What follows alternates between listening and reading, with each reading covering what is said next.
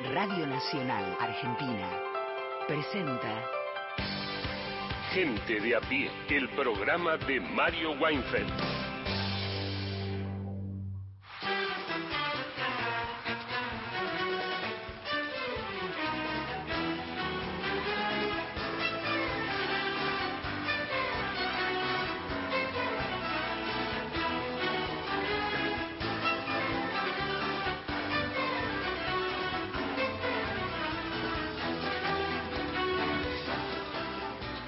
Buenas tardes. ¿Cómo va? ¿Cómo está? Siete minutos pasan de las tres de la tarde. Esto es Gente de a pie. El programa de Mario Weinfeld, sí, en duplex por AM870, por Nacional Folclórica 98.7. Antes de saludar a mis compañeros, voy a recordarte que podés musicalizar el día jueves, mañana. Puede ser tuyo la música que vos querés escuchar, que necesitas escuchar, puede estar aquí en Gente de a pie, nos escribís 11 3870 7485, nuestro contestador 0810 222 0870, 30 segundos para dejar tu mensaje y aparte lo que quieras. Está frente a mí. Estoy frente a ti. Ahí está. no, no sé qué me vas a presentar y vas a decir alguna palabra linda una linda, una palabra linda. ¿Cómo le va Martín Rodríguez? ¿Qué tal? ¿Cómo andas, Carla? Qué, qué, gusto tenerte acá. Pero muchas gracias. eh, me das el pie para recordar que eh, por unos días voy a estar reemplazando a Mariana Fossati. Exacto. Eh, nosotras somos como, no sé si recuerdan los memoriosos, a Eve. Bueno, una es AM y la otra es 870. Hacemos siempre ese chiste. Pero esto es como la escaloneta, ¿viste? Las dos son parte del equipo. Sí, pero Mariana es, eh, es Mariana. Exacto. El Carla, Carla, Carla. Martín es Martín. ¿Qué tenemos para hoy? Bueno, acá estamos. Bien, bien. En tenemos este... compañía. Tenemos compañía. sentados a la mesa. Exactamente. Es un día, un día miércoles especial, mucha transición, ¿no? Mucha, muchas novedades de minuto a minuto. Todas las transiciones entre un gobierno y otro son, sí. son complejas, hay mucha moneda en el aire, mucho recalculando del GPS, mucha, mucha cosa. Eh, que sí, que no, que, sí, que, no. A veces hasta, hasta las transiciones de una, por ejemplo, de una propia reelección. ¿no? por ejemplo, el caso de Menem o Cristina, que fueron dos presidentes reelectos también, tenían su, su recambio. ¿no? a Siempre hay algo que cambiar, hay algo que reordenar. Exacto. Bueno, tal vez esta es, en algún sentido, la más extrema, ¿no? Porque digamos, supone obviamente un giro ideológico importante, una situación de crisis también importante, en fin, muchas cosas que, que están en el aire. Así que en lo que yo llamo, perdón, yo llamo el show, perdón por el show, pero lo que llamamos acá, periodo especial de este gente de a pie, desde que lamentablemente perdimos a don Mario, eh, estamos invitando amigos y dándonos gustos y teniendo charlas, sobre todo la primera hora, como va a ser este caso, y en este caso me di el gusto de invitar a un amigo que luego voy a presentar y vamos a tener una charla.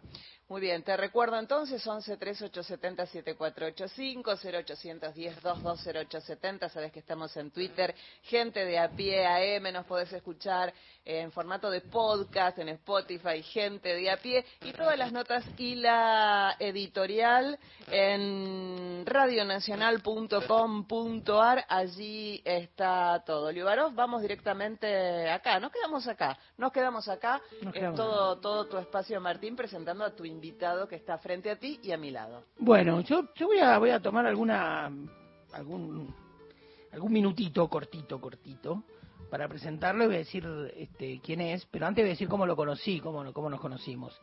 Eh, aparentemente estudiamos en la misma casa de estudios, todo indica.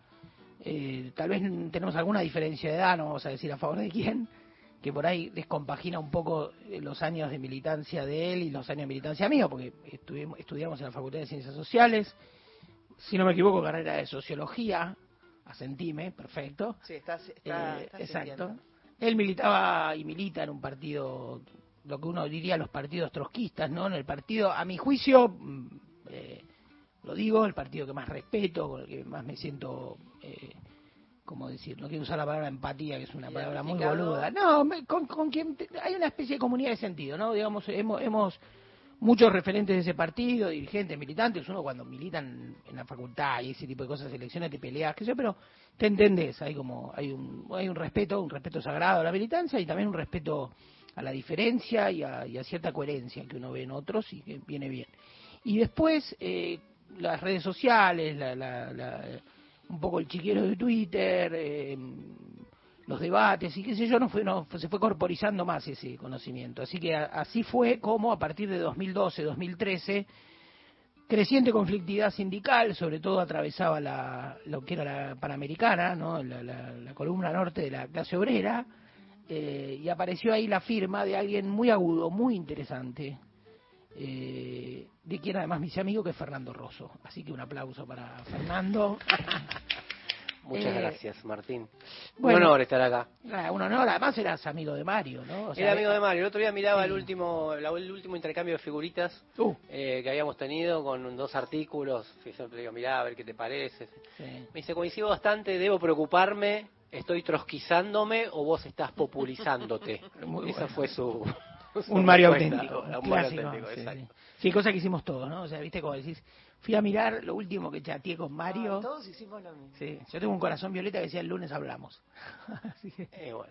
Yo tengo un pedido de bolero en yiddish o en, o en hebreo y cumplí. ¿eh? Le traje un bolero en hebreo. Qué grande. siempre Mario, ¿no? Porque viste que a todos nos queda lo último y lo último es Mario auténtico, viste un corazón, un- una ironía suave, un mangazo. Tranquila, un elogio era casi, Sí.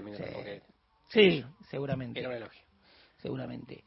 Eh, bueno, así que eh, otra cosa que quería decir de nuestro invitado, Fernando Rosso, es que es una suerte de, yo lo llamaría fundador, de una experiencia periodística muy interesante que se llama La Izquierda Diario. Siempre lo digo, presenté una vez un libro de él, lo, lo- reafirmé. eh, fue un insumo importantísimo en esa suerte de vuelta del conflicto sindical que marcó el 2013, 14 y de ahí para adelante. Imaginemos también el gobierno de Macri, que lo tuvo mucho más para la comprensión de conflictos. Por ejemplo, y siempre me acuerdo del mismo ejemplo, pero hubo, hay otros, pero ese era, que era el conflicto del transporte en la, la ciudad de Córdoba, que era un tema que vos decís, ¿por dónde agarrarlo, no? Una ciudad re importante de la Argentina y con un paro de colectivos bastante largo, bastante interminable. Y me acuerdo que... Duro un- los conflictos de la UTA siempre, ¿no? Sí, duro. Siempre duro, picante. duro y además eh, en la tradición cordobesa, ¿no? Que es- Además, además. y me acuerdo que agarré ese artículo de La Izquierda Diario y vos te tomabas media hora para leerlo y en media hora entendías todo, desde el rol de los, de los mestres que arrastraban de la intervención en corriente, las empresas que habían formado, el sindicato, la- Exactamente. bueno, en fin. Dueños de corrientes, sí. Exactamente.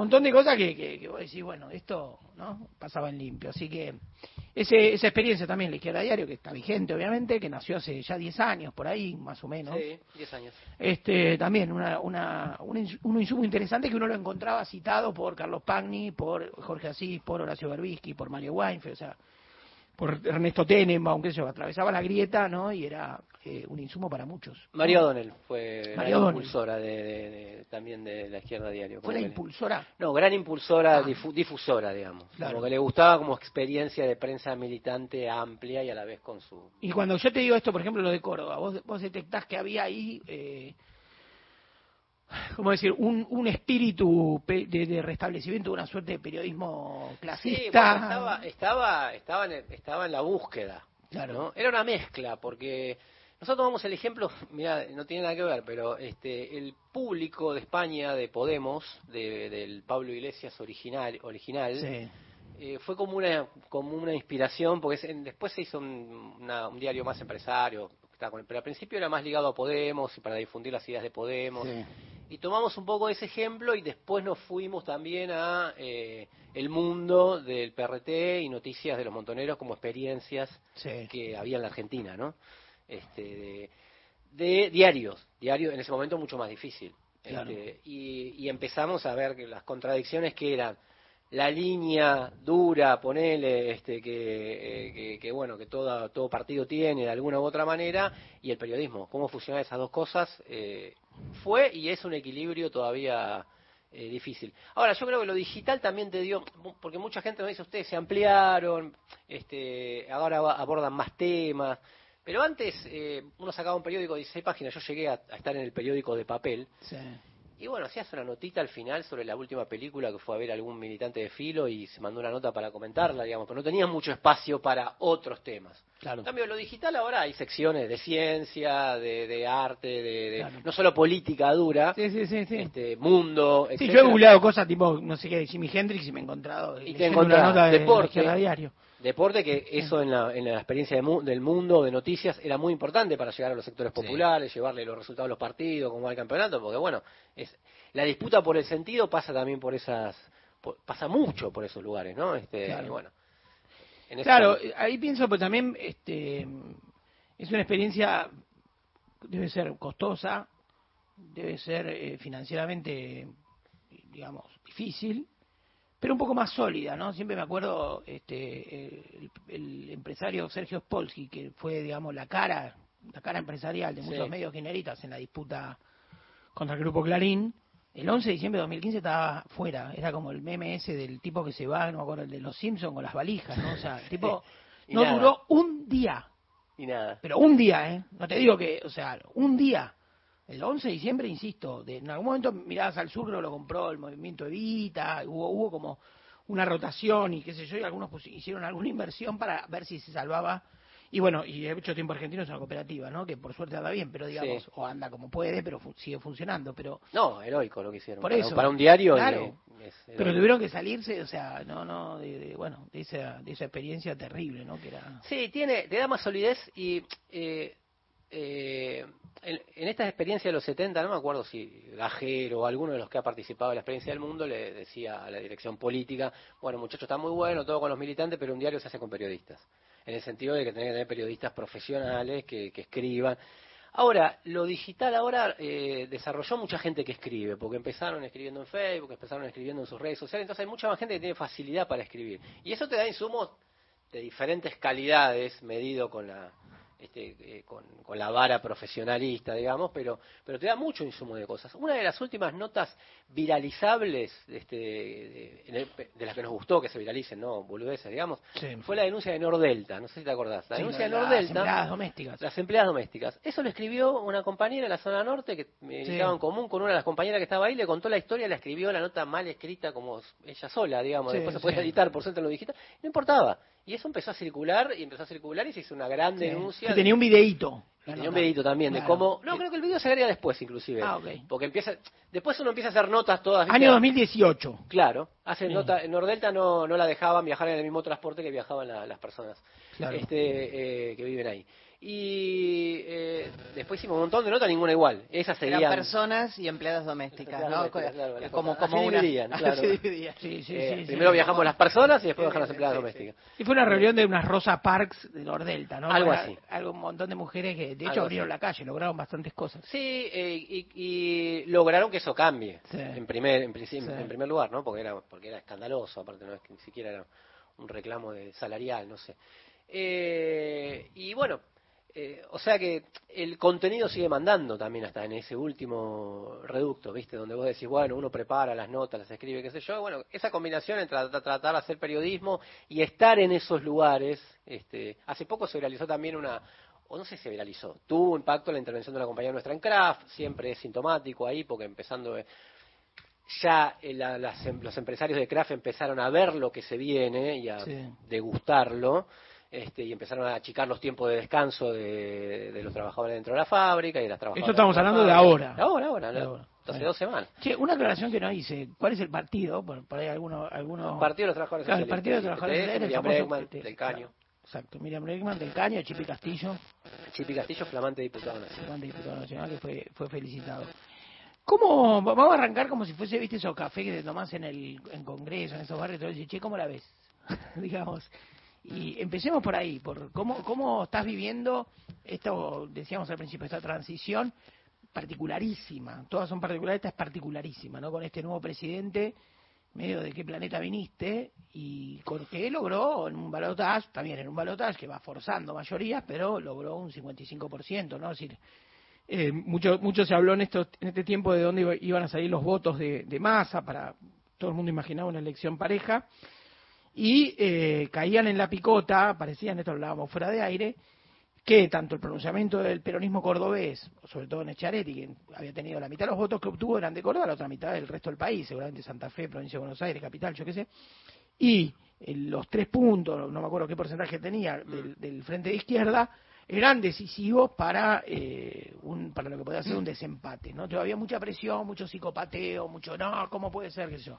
Y finalmente muchos que reclamaban esos votos no vieron venir que los votos faltaban donde los creían seguros, ¿no? O sea, hubo una elección parejísima en la provincia de Buenos Aires y después, en, como dijimos, ¿no? En, en todo el país, hacia adentro, salvo algunas provincias como Santiago del Estero, Chaco y Formosa, el resto fue este, un aluvión de votos para para mi ley. Bueno, ¿cómo viviste este y cómo estás viendo este proceso?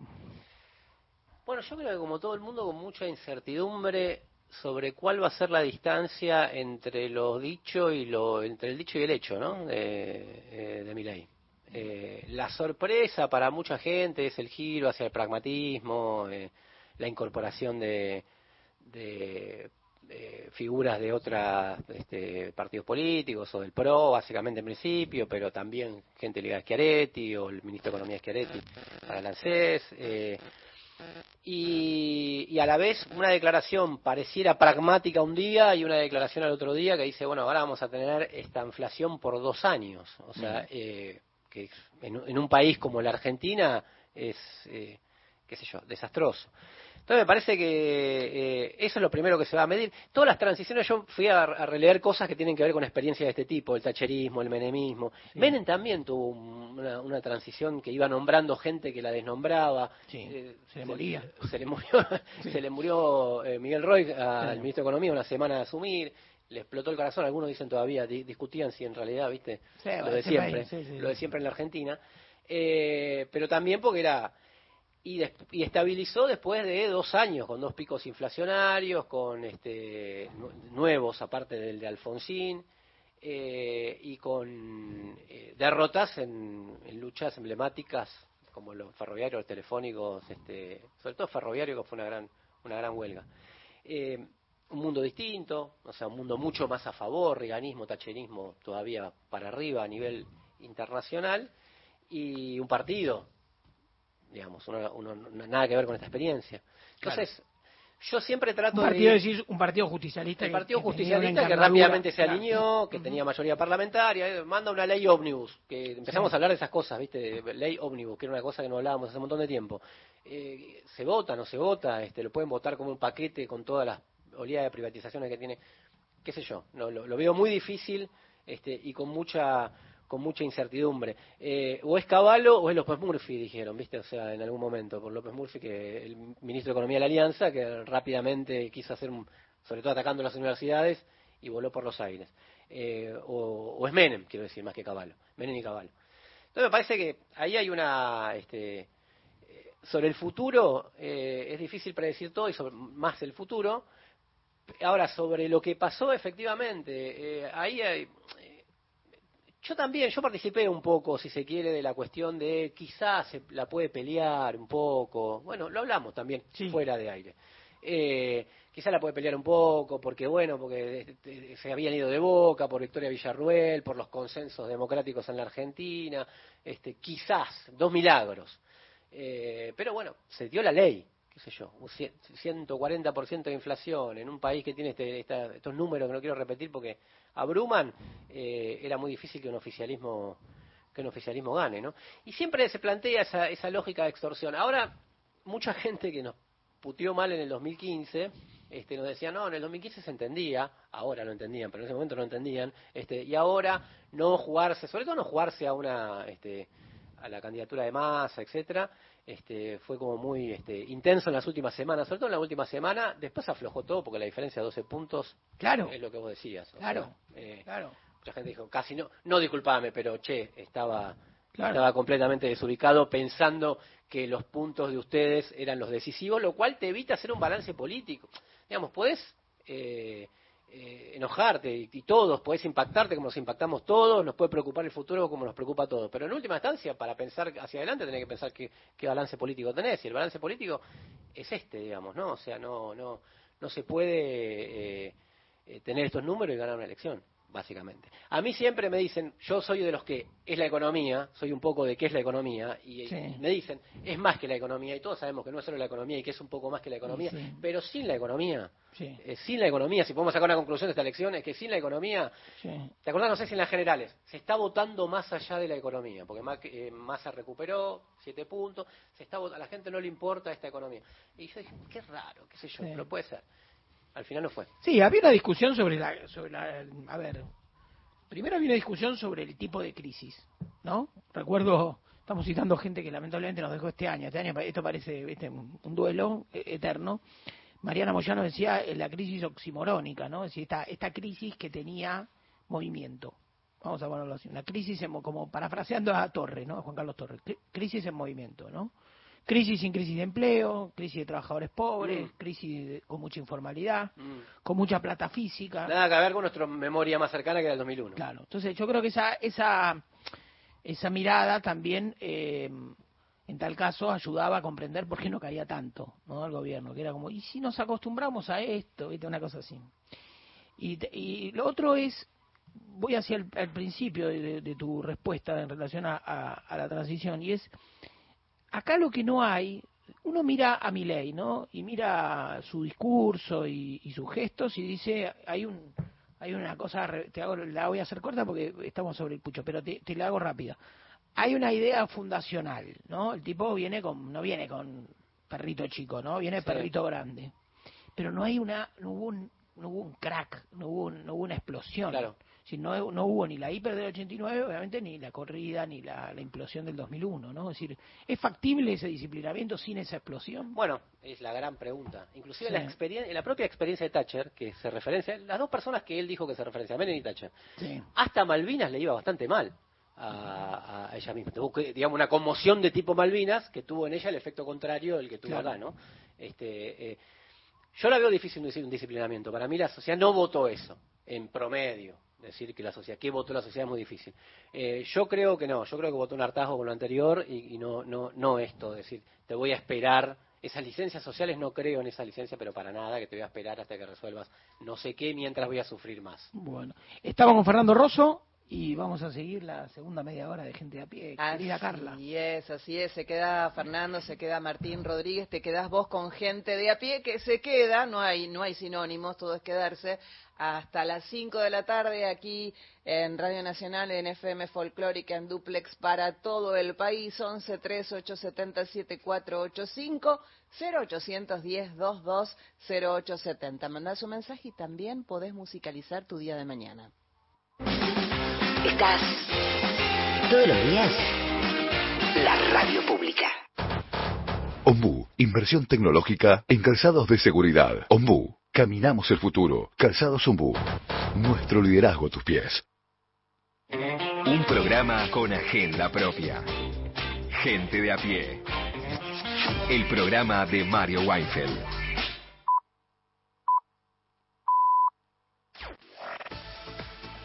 Nacional Noticias. El país en una sola radio.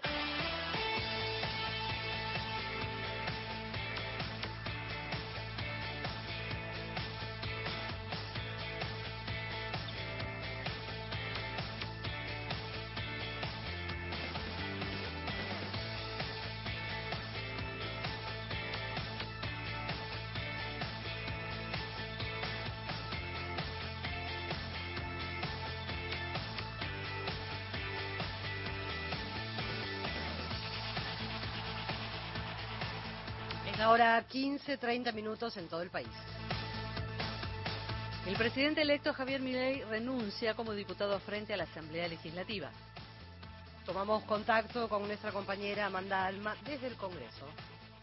Bueno, efectivamente se está realizando la Asamblea Legislativa en la Cámara de Diputados de la Nación con la presencia de senadores y diputados para proclamar la fórmula ganadora del balotaje, una formalidad que establece el Código Nacional Electoral y de esta manera la vicepresidenta de la Nación, quien lleva adelante la Asamblea Legislativa, anunció el momento en que se conformaba la comisión que luego dará los datos de la elección que resultaron electos Javier Milei y Victoria Villarruel, quienes se encuentran aquí en la Cámara de Diputados.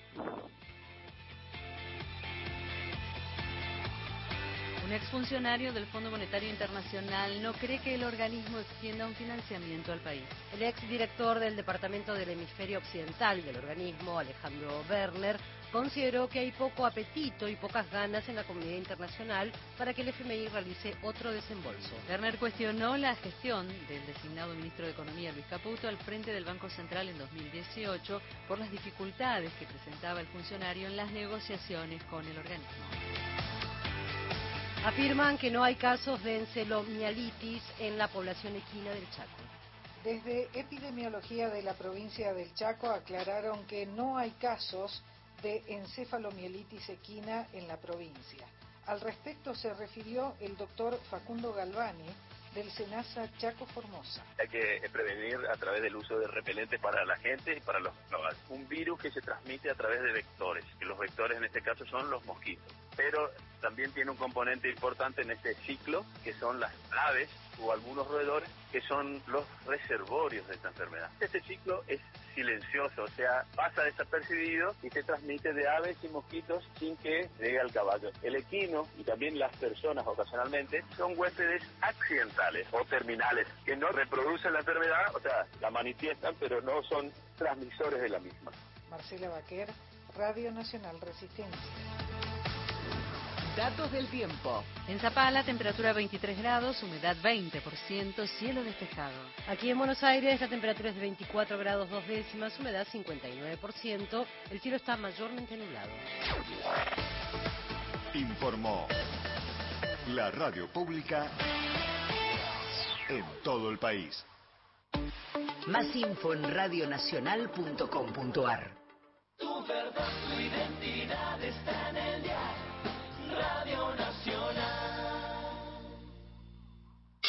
Todas las radios. Una, sola, señal. Nacional Digital. Escúchala en nacionaldigital.com.ar. Desde el Banco Provincia queremos rendirle cuentas a los 17 millones de accionistas, que es básicamente toda la gente de la provincia, para contarles que estos últimos años tuvimos resultados muy positivos. Por eso vamos a desglosar uno por uno esos resultados. Número 1. Invertimos 72 mil millones de pesos en beneficios. ¡La burro! Número 2. El 60% de los préstamos que dio el banco. ¡Me duermo! Hmm, tienes razón. Por suerte hicimos la web. Entra a www.17millones.com.ar y ahí encontrarás todo lo que el Banco Provincia hizo por sus 17 millones de accionistas. Banco Provincia, derecho al futuro. ¡Sí, al futuro! Alguien marca un récord. Otro crea un producto, una marca. En la cancha un jugador marca a otro. Un beso marca el comienzo de un amor. ¿Cuántas cosas distintas podemos hacer con la palabra marca? Muchas. Hagamos las más lindas. Radio Nacional, marca país. Continuamos con Gente de a pie. El programa de Mario Weinfeld. Por Nacional.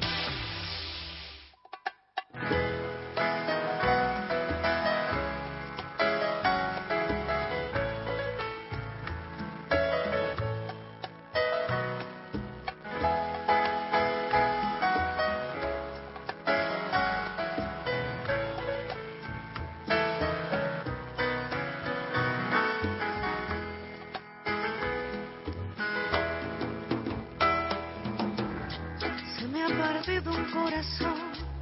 Si alguien lo tiene, por favor, que lo devuelva. Yo lo tenía junto a mí, pero la puerta de su amor estaba abierta.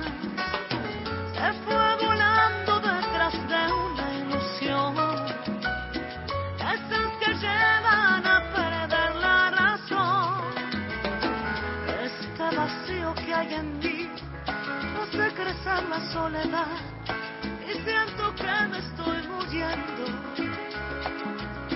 Se me ha perdido un corazón, por eso hoy quiero brindar por los fracasos del amor.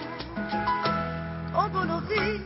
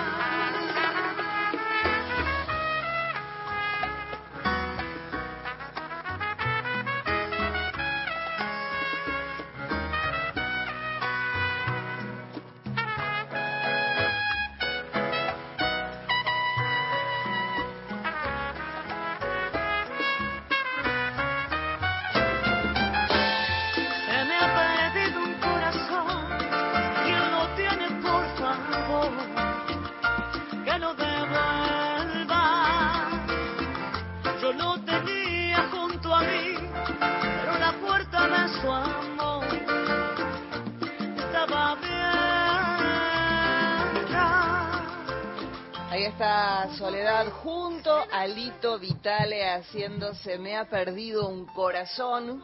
11 3 870 7485 nuestro WhatsApp, contestador 0810 222 0870, sabes, estás en gente de a pie, dejas tu mensaje y también podés elegir un tema para escucharte eh, mañana aquí en gente de a pie, pero estamos con la presencia de Martín Rodríguez y su invitado Fernando Rosso. Bueno, seguimos acá. De fondo está la, la imagen en vivo de la Asamblea Legislativa, ¿no? Que está la sesión que proclama el presidente electo.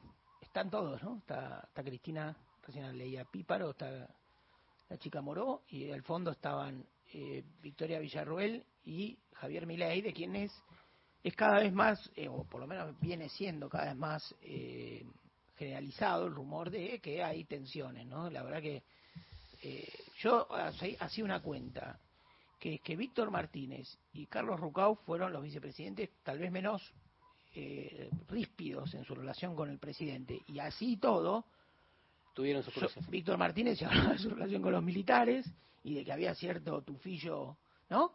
Y de Carlos Rucau, bueno, era un hombre de Dualde y, y jugó más fuerte por la candidatura de Dualde y, la- y realmente la, la interna peronista de la década del 90 era Menem y Dualde, Menem versus Dualde, ¿no? Una- no perdamos de vista aquello. Pero después todos, si vos pensás en, bueno, Michetti, se me, se me traspapeló Michetti también, que no tuvo, eh, Gabriela Michetti con Macri no tuvo había tenido algún conflicto cuando fue la transición de la ciudad, porque el candidato, de, mirá cómo son los nombres, ¿no? El candidato de Macri había sido Larreta, el que le Claro. impulsó. Claro. Michetti perdió ese, ese, esa interna, pero luego fue ubicada como vice. Pero después, durante Cristina tuvo problemas con todos los vicepresidentes. Néstor tuvo problemas con Scioli también. Eh, Villarroel parece que quisiera ser un poco más que vicepresidente, ¿no? Y es ahí donde Sí. está. Porque si, si es solo vicepresidente, No, no, no, no tiene tal cual. Este, no sé qué sería, digamos, pero estuvo, estuvo visitando las fuerzas, como Sí. quería cumplir un rol más activo.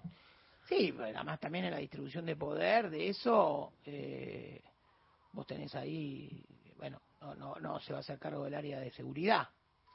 Eh, a mí por momentos me pareció que Victoria Villarruel tenía, eh, no, en la- no, no en los temas de discusión más, más, más peleagudos que tienen que ver con los 70, pero me parece que por momentos tenía como hasta un más, mayor aplomo, ¿no? Eh, con Que Milei. Que Milei, ¿no? O sea, y tal vez mayor, incluso, voy a decir una, una pavada, pero mayor precisión constitucional sobre los temas, ¿no? O sea, sabía qué temas se podían, cómo se podían decir. A Milei hay temas que se le hacen matete.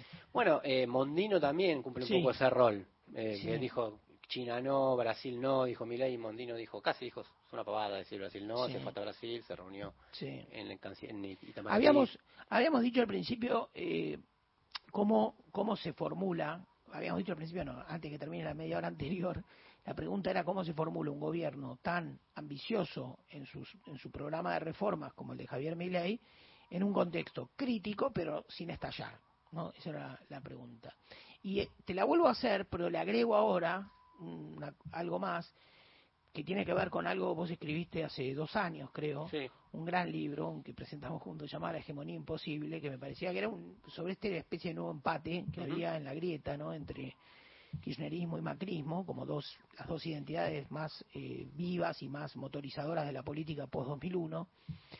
Y entonces acá también la pregunta es eso, es decir, ¿cómo puede fundar una nueva eh, hegemonía?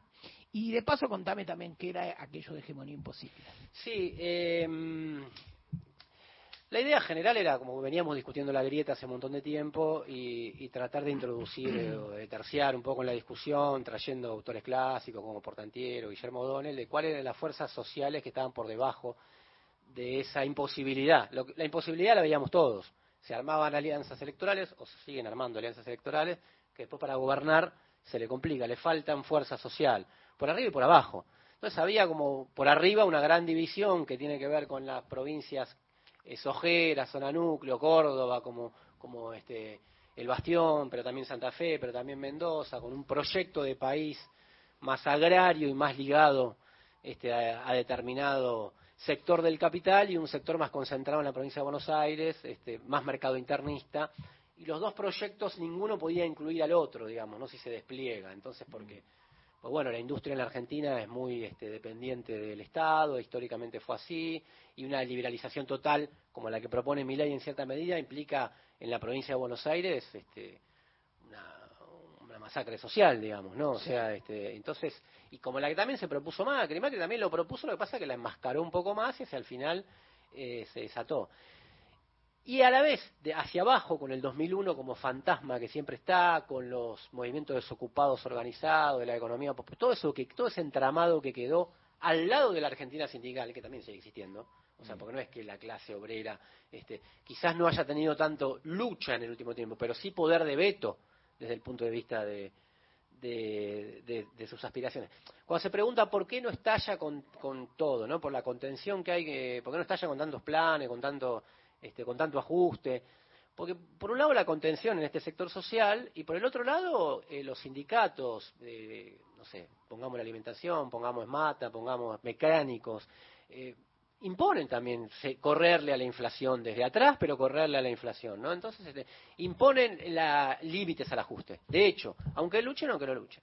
Entonces parecía que en ese en esa situación que no necesariamente es buena, digamos, este, eh, retomaba la idea de empate. Ahora, si se va a lo clásico, al pensamiento de Gramsci, decía, en los momentos que hay ese tipo de equilibrio, eh, de equilibrios son propicios, y no hay salida, son propicios para fenómenos mórbidos, fenómenos aberrantes, personajes mesiánicos eh, que, van- que proponen una solución aquí y ahora. Eh, pasó en muchos momentos en la historia, ¿no? Este, y me parece que mi ley es más eso. Más eso que una solución de la crisis. Más un síntoma que una solución. Esto lo dijo Caballo, un gran Mm. teórico como Caballo. Dijo, mi ley es un síntoma más que otra cosa, en principio. Un síntoma de ya no más de esta situación crónica, eh, hartante, que no estalló, pero que nos tenía golpeando, pe- dándonos pequeños golpes todos los días, y, y algo nuevo. Y ante eso, para mí, mucha gente se armó la fantasía de muchas cosas, como, el, como lo que dice no lo va a hacer. Eso había un convencimiento, o no lo va a poder hacer. Claro. Este, eh, o no lo va a hacer o no lo va a poder hacer, el o, votante Baglini, o ¿no? no le creo, Claro. digamos, ¿no? Que, que vaya a hacer lo que va a hacer. Era una, era una forma dificilísima de entrarle a ese votante, porque era eh, su- eh, construye tu propio Milei, ¿no?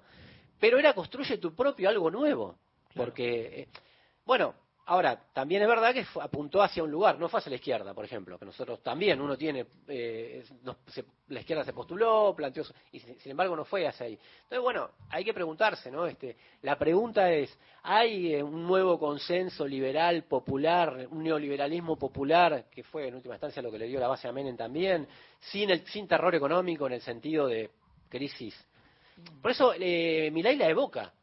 Dice, si no hacemos esto, vamos a ir una... Necesita esa hiper, aunque sea imaginaria, ¿no? Ahora, yo creo que el discurso, ni en estos años, ni tampoco a Milei, eh, suplanta la, la, la- la experiencia, ¿no? La Claro. experiencia de vivirlo. Uno diría, eh, te, te- permitime una suerte de opinión, pero para que te devuelve la pelota ro- ro- eh, pronto.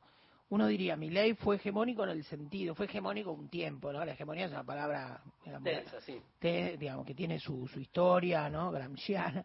Pero uno eh, se plantea que mi ley fue hegemónico en tanto y en cuanto, definición rápida, hegemonía no es que yo te haga decir lo que pensás, sino que yo ponga los temas, por decirlo rápido también, ¿no? Entonces, si la dolarización, por ejemplo, eh, estuvo en el corazón de la discusión, fue uno de los grandes temas, no hubo 20 temas, hubo pocos, y uno fue dolarización, digamos, Milei tuvo poder, ganó, ¿no? Si ganó la, ganó, ganó la discusión, no la llevó a su terreno. Casta. Claro, casta, bueno, dólar casta, dólar y casta, chao. Eh, fue como la crítica de Sisek al populismo, utilizó las herramientas del populismo. Sí, La CLO, si querés. Claro. Eh, polarizo y Claro. todo en, un, en Claro, una pero, definición. digamos, lo- puede ser, entonces dijo, bueno, casta o pueblo, ¿no? Y fue habilísimo en eso. Realmente fue, en ese sentido, eh, muy, muy... Cuando, cuando vos ves un trabajador, ¿no? Se habló y todo se convierte en una crónica y se vuelve también un poco, se topa lo que leemos mucho de, de- de revistas digitales, de redes sociales, que eso se vuelve un poco recurrente, un poco lugar común. ¿no? Pero a lo mejor hay oyentes que no, hay gente que tiene otra relación con la información o con, con los discursos que circulan. Cuando aparece esta, esta figura del votante, el voto laburante con Milei, ¿qué te pasa? ¿Qué pensás vos que tenés una preocupación clasista ¿no? de la política, una visión clasista de la política? Sí, no, no lo descarto, Sí. eh, no lo compro inmediatamente. El voto rapi, ¿no? Digamos, este, para Sí. decirlo así. El- ¿No hubo eso, decís? Habrá habido, pero no hubo solo eso. Eh, esto lo escribí en Panamá en algún momento, Sí. este, de- de- de- buscando, indagando sobre esto, en una fábrica importante de la, de la, de la del norte, en Craft. Este, una amiga de ahí y nos hizo una encuesta. Le dije, mira, yo quiero saber qué piensan esos trabajadores. Hizo una encuesta de 100 trabajadores y trabajadoras del turno mañana, quienes habían votado a mi ley, estamos hablando de las primarias, después no sé cómo habrá sido en el balotaje, etcétera, primarias o generales, y ni siquiera no eran los más jóvenes, los más jóvenes no habían ido a votar, eran los de edad intermedia, los más viejos no, los de edad intermedia, los que habían votado a mi ley. Entonces, ¿qué, ¿dónde lo encuadras? A ese sindicalizado, tiene su este, en blanco, no es. eh, entonces, ese, ese cruce de, de- de- de votantes de distintos lugares y de distintas categorías me hace pensar a mí eh, en, en- ponerlo más dentro del voto bronca que dentro de una sociología específica de votantes. Junto con un espíritu neoliberal, si se quiere, que hay está en el mundo de hace un montón de tiempo, ¿no? O sea, con, con, con, eh, con la idea del individualismo, con la idea de la caída del muro de Berlín, qué sé yo, hay, hay ideologías que circulan pero que están presentes hace mucho tiempo y que, y que ahora, digamos, alguien los, los junta y lo convierte en una, en una propuesta. Pero no, no creo que, que, que se lo pueda encasillar en, en, en determinado sector social, eh, aunque sí creo que hay, esa bronca viene por una inflación del Estado, de, la de los discursos del Estado después del 2001, de la participación del Estado en muchos niveles y un Estado que mucho abarca y poco aprieta, me parece a mí. Leyendo la experiencia del tacherismo pasaba lo mismo ya en esos años con los gobiernos laboristas previos a la emergencia de, Thatcher. El Estado había estado en tantos lugares y tan mal que después la bronca se volvió contra el Estado este, porque, eh, de mucha gente porque estaba en todos lados, pero estaba mal, digamos, ¿no? O sea, este, Bueno, Estado mímica, como dijo eh, Pablo Semán, muy, eh, una definición muy precisa. Eh, entonces me parece que se, se, se canaliza hacia, hacia el antiestatismo por eso, ¿no? Este, por, por, por, eh, por esa falta de capacidades estatales, bueno, lo que han dicho tantos clásicos.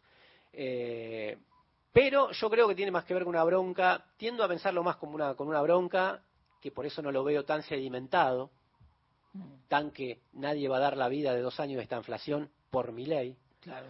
Eh, pero lo seguimos pensando, ¿no? Este, qué sé yo. No sé si el 10 va a movilizar, por ejemplo, a todo un sector que quiera defenderlo, que es lo que busca Macri, este, por ejemplo. No lo sé. Este, más bien tiendo a creer que no.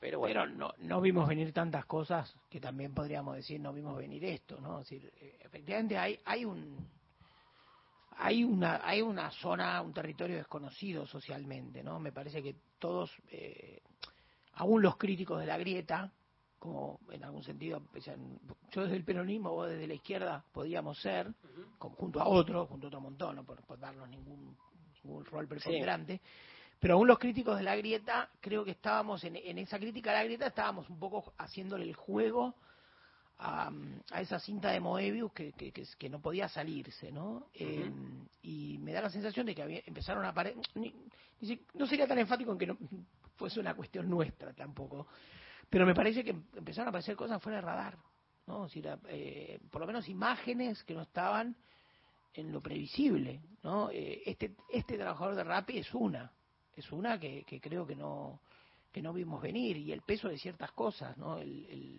el odio a la política. O sea, ¿quién, quién tenía registrado?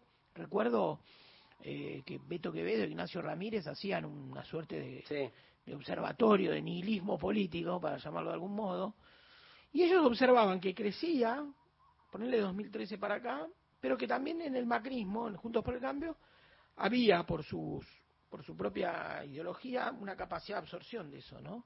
¿Vos venías notando este esta antipolítica?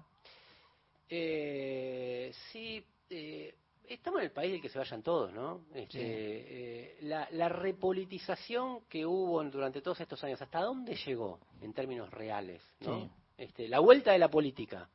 Digamos, tam- también nos fue un poco un este, microclima grande, ¿no? Pero un microclima en cierta medida, o sea, porque eh, fue expansión económica durante mucho tiempo, eh, bueno, la- historia que ya sabemos y que podemos seguir discutiendo.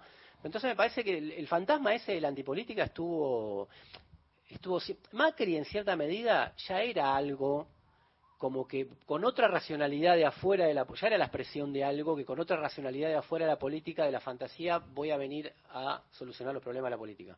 Vengo del mundo empresario donde hay otra este, otra otra cosa se maneja de otra forma y vamos a arreglar la política que no puede arreglar sus sus problemas. Entonces me parece que no sé si el, el crecimiento pero sí que siempre estuvo como como como fantasma en la Argentina la la antipolítica. Lo que tiene de nuevo ahora es la apropiación de la derecha por la antipolítica. Pues nuestra antipolítica de nuestra generación del 2001, que todos Mm. fuimos que se vayan todos y qué sé yo, era por izquierda en ese sentido, ¿no? Sí, ahí tendría un debate, creo que era, había mucho por izquierda, efectivamente, porque de última lo que caía era un gobierno de derecha. Claro. El gobierno de la Alianza para mí fue una- la experiencia democrática, la peor, el peor gobierno de la historia democrática. Para mí es el peor. Sí. Em, pero también en ese momento había, eh, em, eh, por ejemplo, un, un, un discurso eh, en torno a el gasto político y en torno a una suerte de gestión profesional de la política que tenía que venir, de, que en la- a partir de la cual el clima de ideas en el que nace PRO. Sí. El pro compromiso por el cambio. Sí, sí, sí. O sea, había políticos, digo, no, no es, vos si vos mirás los, los candidatos que en 2003 van a elecciones y tienen cierta relieve, y, digo, Menem es el que gana. Eh, gana nominalmente, pero gana por, por poquitos votos y, no iba a juntar una mayoría. Kirchner en ese momento era Dualde. Yo voté a Kirchner en ese momento porque había votado a Dualde en el 99, pero era Dualde. Y después, eh, López Murphy fue una de las sorpresas en ese momento. Y la incorporación de Macri a la política no era contra natura de la época. Había, había líneas paralelas, había un gran asambleísmo, había un crecimiento de las plazas, del bloque piquetero. de Eh, una elección como del 26% de la izquierda en la ciudad también. sí, sí, sobre, todo, sí. la- sobre todo donde fue el centro de la... Yo lo veo más como en línea paralela. claro. No, no, eh, yo estoy de acuerdo con eso. Lo que pasa es que es ambivalente, digamos. El, el- el que se vayan todos es ambivalente. Ahora, los, el cuestionamiento a los privilegios de la política que existen, ¿es de izquierda o es de derecha? ¿Viste? O sea, el, el cuestionamiento que tienen hoy, que se, ¿por qué se lo apropian? Un gran, y ahora lo, lo volvió a traer él solito estos días, Sí. este, eh, en, en una de las entrevistas, un gran punto de quiebre de Alberto Fernández fue la, este, la fiesta de Olivos. Y él dice, no sé por qué lo hice. Y fue un gran punto de quiebre. Entonces, ese cuestionamiento, esa bronca inmediata de toda la gente encerrada, ahora vos decís, si soluciono eso, soluciono los problemas del país, no, pero es- eso está. Claro. Entonces, este, Sí. el tema de la casta, que en algún momento fue apropiada por Podemos en España, Sí. digamos, es eh, depende depende por qué la querés reemplazar, es si es de izquierda o es de derecha. Yo ¿no? creo O que sea, tenías el vacunatorio en febrero de ese año. también. Yo discutí con gente que me dijeron, Sí. es una pavada, Sí, es una es una sí. boludez, bueno, pues, después vino lo otro y ahí ya, qué sé yo. Yo creo que ahí hay una parte que es eh, el peronismo no enten- entendió en esta versión kirchnerista, eh, digamos, muy ligada al progresismo, eh, le- los años de la grieta te dieron, le dieron a esa política, a esa identidad política, un protagonismo y una autonarración que le impedía fatalmente ver sus propios privilegios. Y lo que la sociedad estaba diciendo era el rey está desnudo. No estaba diciendo, o sea, estaba diciendo vos sos el privilegiado. Es decir, pareciera que si uno redujera un diálogo imaginario, decía luchemos contra el poder y la gente decía pero el poder sos vos. No, si después de todos los años, que Manieto, que este, que el otro, ¿no? que las corporaciones, que la mafia judicial, que Stiuso, o sea, todo era el poder. Pero lo que no escuchó, creo yo, el peronismo, es que la gente, le- mucha gente está diciendo, pero el poder sos vos. Porque el que veo todos los días, que toma decisiones, que emite dinero del Banco Central, que nombra, que nombra personas que van a trabajar al Estado, que interviene o no el mercado de capitales, bla, bla, bla, ¿no? Que, que, que arma pecheras para controlar precios, que los precios no se controlan, etcétera, etcétera, sos vos. Claro. Entonces, yo creo que esa parte tardaron en, en verlo, porque me recuerdo argumentos de parte del propio gobierno muy negados a, por ejemplo, tomar medidas o de- eh, decisiones de tipo De austeridad, de austeridad. propio, de autoausteridad. Bueno, esa demagogia a la derecha. Bueno, ahí tenés. Bueno, eh, ahí hay un tema, ¿no? La izquierda tenía un tema con eso. Y hay, la izquierda tenía, sí, la izquierda, bueno, eh, una de sus, por eso digo que es ambivalente, una de las campañas fue que los que todo este trabajador, que todo legislador cobre lo mismo que Sí. maestros, decían, eh, demagogia pura, Sí. bueno, está bien, qué sé yo, pero a mucha gente le parecía bien porque no, no entiende por qué el, el diputado, no, que gane, digamos, no que se muera de hambre, ¿no? Este, pero por qué tiene que tener los privilegios que tiene, para decirlo de alguna manera. Eh, ahora, el, el peligro contrario que hay detrás de ese, de, ese, de ese uso que hace la derecha ahora de la casta es contra la clase, que es lo que ahora viene como, como, Claro. como, como, como revancha, ¿no? O sea, este, fue la ambivalencia del 2001 también. Fue la ambivalencia del 2001. La- la- el 2001 llegó hasta la administración de gobierno y no llegó hasta los que mandan. Es, es la gran, es la historia de la Argentina democrática en última instancia, ¿no? También, este, esto lo relata Horowitz muy bien, dice, y, y Uriarte y Fonwill y toda esa línea que dice, se jugó, siempre se juzga a los ejecutores y nunca a los beneficiarios finales, como se dice en los impuestos, ¿no? Los beneficiarios finales que están, estuvieron detrás del plan de la dictadura, que estuvieron detrás de los planes de ajuste de todo este tiempo y que están ni hablar este, dentro de este, de este plan que, que- que- que se viene ahora, ¿no? Que es como eh, devolverle el poder a la clase, ¿no? Este, eh, o, a, o a las clases dominantes de la Argentina, creo que ese, es, ese es en última instancia el plan de mi ley, con el riesgo de romper toda mediación política, que es la forma en la que funciona normalmente la democracia capitalista, tiene que tener algún tipo de mediación. Y me parece que en este momento la gran duda es qué es esta mediación, ¿no? Este, ¿Es capaz con eh, la bronca de lo anterior, con la exaltación y con este, ahora una inflación discursiva. Milei está teniendo una inflación discursiva. Todos los días te saca uno, que nombra a uno, que habló con China, que habló con, que fue, ahora fue a Estados Unidos, que fue a hacer esto. Eh, bueno, pero el 10 se va a saber su verdad, digamos, ¿no? O a partir del 10 se va a saber su verdad. El 10 es 11 y el lunes es... eh, no, el 10 es domingo. Domingo. Y el lunes es 11 y ese día empezará otro país. El día ¿no? de- Ya veré. Fernando, muchas gracias por, por haber venido, por esta honor. charla que fue como tomar un café.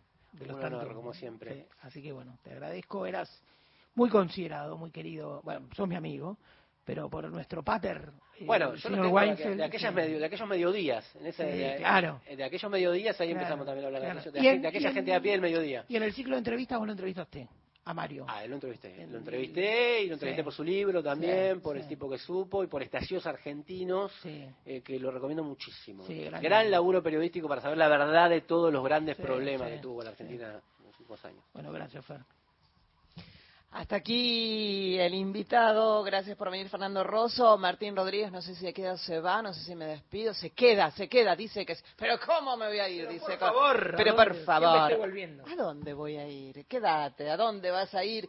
Gente de a pie hasta las 5 de la tarde en Duplex por AM870 por Nacional Folclórica. En un ratito te informás, en un ratito lo vas a escuchar a Mario, en un ratito viene el bolerazo. Después vamos a tener una nota con una escritora deliciosa, deliciosa como escritora y deliciosa como persona. Pero Mario decía que no hay que adelantar a, ¿no, Martín? A los entrevistados por las dudas. No, por las dudas, porque viste un piquete, Mm, un no, no. que no, no. Vamos a las noticias mejor.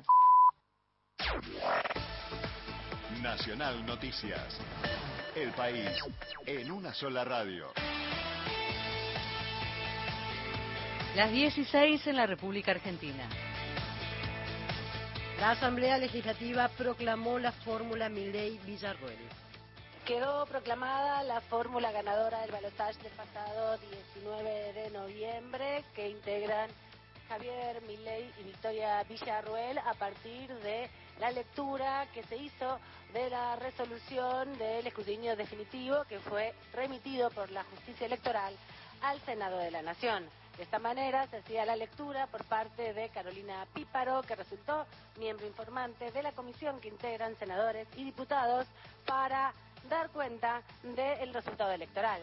En consecuencia, la comisión designada propone proclamar como presidente y vicepresidente de la Nación Argentina para el periodo comprendido entre el 10 de diciembre de 2023 y 10 de diciembre de 2027 a los ciudadanos mencionados en primer término, Javier Gerardo Milei y Victoria Villarruel. Javier Milei presentó su renuncia, al igual que Victoria Villarroel, a sus bancas que ocupan como diputados de la Nación y en la próxima semana, cuando asuman los nuevos legisladores, también asumirán sus reemplazos.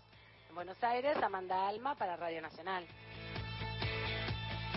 Fue condenado a prisión perpetua la expareja de Marianela Rago Zapata y se ordenó su inmediata detención. Se trata de Federico Amador, acusado del crimen de la joven de 19 años, hallada asesinada de 23 puñaladas y degollada en su departamento del barrio porteño de Valvanera en julio de 2010. La sentencia fue dictada por el Tribunal Oral en lo Criminal 29, que condenó a Amador por el autor por ser el autor del delito de homicidio agravado por haber sido cometido con ensañamiento y alevosía. Deportes. En el Tenis Club Argentino hablamos con la capitana de Billie Jean King Cup, Mercedes Paz, que hace un análisis del año del tenis argentino. Yo creo que estamos muy bien. El hecho de tener hoy eh, cinco jugadoras en la segunda ronda de un W125 en Argentina eh, es algo como para decir, están bien las chicas. Y aparte, cualquiera puede ganar este torneo. O sea, le tengo mucha fe a, cualquiera de esas cinco que están. Bueno, ya son cuatro porque Juli Estable perdió, pero Solana está jugando bien, Juli Herrera está jugando bien, Lourdes Carlé ganó un partido sin jugar bien, pero son, son puntos que ganan. Así que, bueno, Martina no pudo ganar ayer, pero está jugando un gran nivel, así que Montevideo puede, puede terminar de cerrar un gran año. Y bueno, Nacho se mantuvo dentro de las 70, ya mucho más saludable, está y después hay la segunda camana, Giovannini, está jugando increíble, ya ganó una primera ronda, la semana pasada una- un torneo de 15.000. O sea, yo creo que están bien, hay presente y hay futuro. En Buenos Aires, Daniel Corujo para Radio Nacional. Tránsito. La ruta 14 de Entre Ríos a Corrientes está totalmente habilitada. Por favor, circular con precaución por camiones, máximo 80. La ruta 119 de Tres Bocas hacia la ruta 12, micro 90 kilómetros por hora a la altura de Curuzú, Cuatiá. La ruta 9 con muchos camiones al puerto de Rosario a descarga de cereales. Ernesto Arriaga para Radio Nacional, para todo el país. Datos del tiempo. En Puerto Argentino, Islas Malvinas, la temperatura es de 11 grados, humedad 50%, el cielo está despejado. En Buenos Aires el cielo continúa nublado, temperatura 25 grados 9 décimas, humedad de 54%. Informó la radio pública en todo el país. Más info en radionacional.com.ar. Tu verdad, tu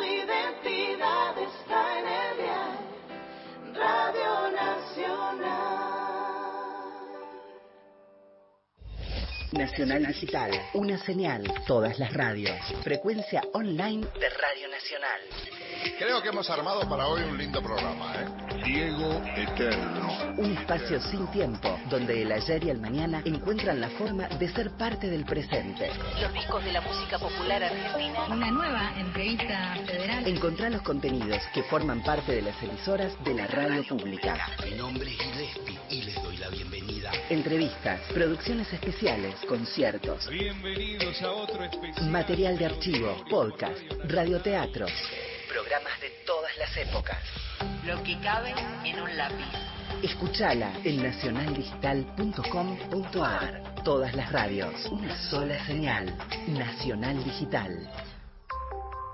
Pasó otra hora en la Argentina. Seguís con la radio pública. Nacional. A toda hora. Gente de a pie, el programa de Mario Weinfeld. Una de las cuestiones imposible de eludir es que el federalismo está establecido en la Constitución Nacional, receptado en la Constitución de las provincias, que en muchos casos, en la mayoría de las provincias argentinas, constituciones son más recientes, pero venían del pasado, son preexistentes, que son más. La Argentina es federal, está establecido en la Constitución, y yo no imagino modo de reformar eso, porque eso requeriría un grado de aprobación de los votantes nacionales en su totalidad, del Congreso Nacional en mayorías muy altas, y entiendo de las propias provincias en buena medida. Y en todo caso eso no está al alcance cercano. O sea, la Argentina es federal por ahora, te guste o no te guste. A mí, ¿qué pasa? A mí me parece muy piola el sistema federal, por decirlo en modo muy coloquial, pero a la vez tiene algunas dificultades cuando se plantean los choques de competencia, cuando a ver a quién le toca la guita, cuando bueno, hay, hay un grado de conflictividad y de tensión, y también algún tipo de reformas que ya de por sí son difíciles en un sistema democrático, que es lento, que tiene alguna algún funcionamiento medianamente lento. Tiene que funcionar con acuerdos, tiene que funcionar con consensos, tiene que funcionar con leyes. Las leyes requieren mayoría, las mayorías tienen que ser plurales. La Argentina es un país diverso, mira lo que te digo. Es un país heterogéneo, a veces es un país fragmentado. Entonces, las cosas no, no son fáciles de encaminar. Y el federalismo a veces es un freno lógico, deseable, para impedir que desde el poder central se haga cualquier cosa, y a veces es un atasco algo que traba cuestiones que son buenas y a veces te encierran la discusión. En cualquier caso, el esquema federal es un esquema que tiene sus más y sus menos y es un esquema de tensión de poder, lo cual no está mal, pero es como es.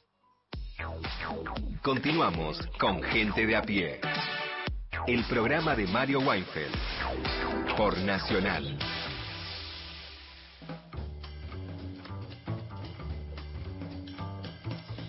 Y este equipazo de Mario Weinfeld es en la producción Paula Nicolini, Erika Sotomayor, Miguel Fernández, en la operación técnica Natalia Liubarov y Pepe Undiano.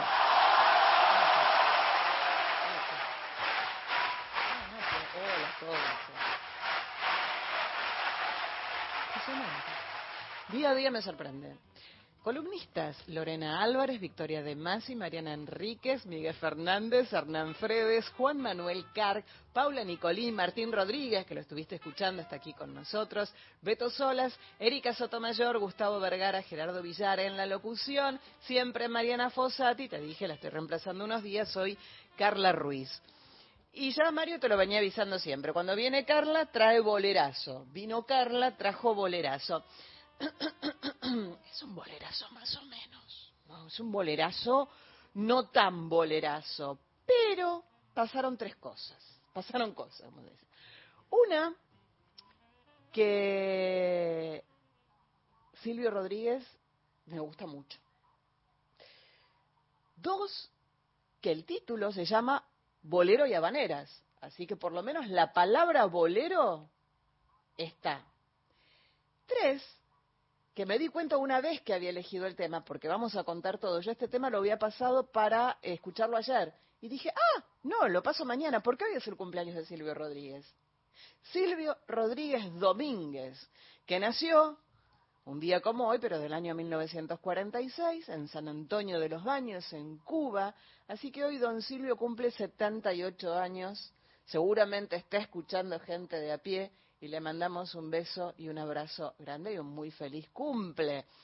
Silvio, cantautor, guitarrista, poeta, político, sí, también cubano, exponente característico de la música de su país, surgida con la Revolución cubana, conocida como, como la nueva trova. Inició su carrera él como conductor de, de televisión y luego se, se incorporó a un grupo de experimentación sonora. Escribió más o menos 560 canciones, publicó más o menos 20 álbumes. Es uno de los cantautores de mayor trascendencia internacional de habla hispana. Te contaba, nació en un barrio que se llama La Loma, allí en San Antonio de los Baños, un pueblo que pertenecía entonces a la antigua provincia de La Habana. Hoy está ya ubicado en la provincia de Artemisa, que es 26 kilómetros al sur de La Habana.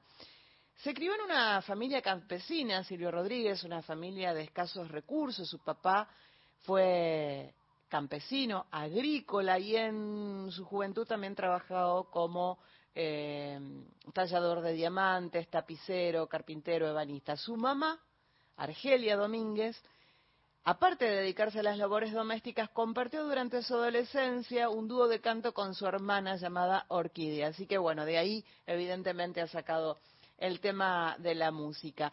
Cuando todavía era menor de edad, creo que tenía 16 años, eh, Silvio participa como colaborador en las brigadas de alfabetización Conrado Benítez. Eh, allí ayudó a impartir a los campesinos clases de historia, de, gramática, de geografía, de matemáticas y además eh, de explicarles los, los, elementos del nuevo régimen, tales como la reforma agraria. Esto fue en tiempos de la alfabetización allí en Cuba.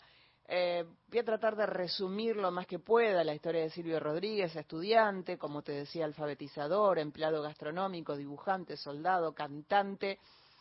A los siete años ya escribía poemas. Mira qué pequeñito. A los 16 retoma estudio de piano, lo tiene que dejar a los estudios de piano porque lo llaman este, para hacer el servicio militar obligatorio y allí se puede comprar una guitarra y no abandona más este instrumento. Así que sabe tocar guitarra y sabe tocar piano. Entre el 54 y el 65 compone sus primeras canciones. En el 67 debuta en un programa de televisión que se llamaba Música y Estrellas, muy original el nombre, ¿no? Música y Estrellas se rompieron la cabeza para ponerle el título. Y vos sabés que cuentan que ahí fue vestido con sus botas militares. ¿Por qué? Porque no tenía otro par de calzado para ponerse, simplemente por eso. Y a partir de allí empiezan a surgir estos 20 discos que no te voy a estar contando uno por uno, año por año, entrar a cualquier plataforma, poner en Google, prender la radio y vas a ir encontrándolos, descubriéndolos y recordándolos. Eh, este es un mínimo, mínimo resumen de lo que, de lo que es la vida de Silvio Rodríguez. Vos sabés que hace poco, hace muy poquito, cantó por primera vez en su carrera una canción en un idioma que se llama euskera, que es vasco, ¿sí? Vasco, vascuense. Es una lengua europea de origen preindio europeo. Es una lengua aislada, una lengua que no tiene parentesco comprobable con ninguna otra lengua conocida. Y allí cantó eh, con el cantante John Maya. Eh, así que eso está saliendo o está por salir. Y yendo más específicamente al tema que vamos a escuchar, es un tema del año 1988, un tema que se llama Bolero y Habaneras, como te decía, que está en el álbum O Melancolía. Y acá aparentemente Silvio Rodríguez quiere contar una historia cotidiana de amor, pero para poder meterle un discurso que tal vez se pueda interpretar como en contra de la acumulación material y en contra del capitalismo. En un, en un momento de la letra dice, tú la perdiste pero aquí se queda. Al fin y al cabo está con un obrero. Conozco un caso que me da más pena, una muchacha de, que, que, que, se va de allí por, por la chapa de un auto, un auto famoso, ¿no? Eh, que cambió, eh, torció su camino y, y, se perdió, dice, dice él. Parece ser que, que Silvio Rodríguez en este tema le habla a un amigo que está muy triste porque perdió el amor de una mujer y, y bueno, y, allí este, eh, que se fue pero que sigue en Cuba, ¿no? Como que se fue a otro lugar donde tiene más guita y mejores posibilidades, pero que bueno, que en definitiva sigue en Cuba. Es evidente eh, eh, eh, que, que, está consolando a este amigo, pero ¿para qué te voy a seguir contando yo si podés escucharlo al propio Silvio Rodríguez en el día de su nacimiento, en el día de su cumpleaños, bolero y habaneras?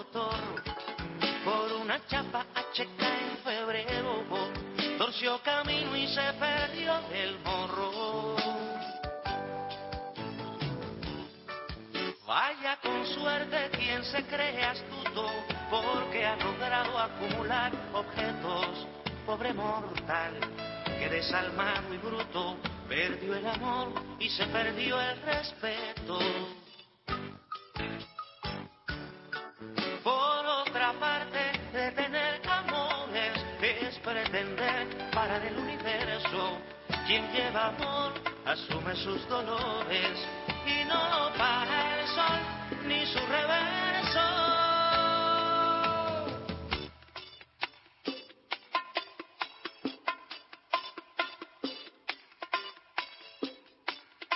En todo caso las sabrás presente, latiendo a para las nobles cosas, vino partida y con el alma inerte.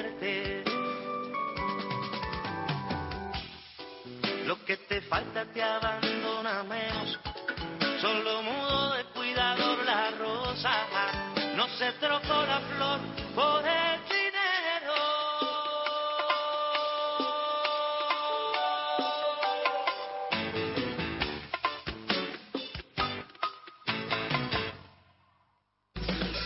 Temporada primavera.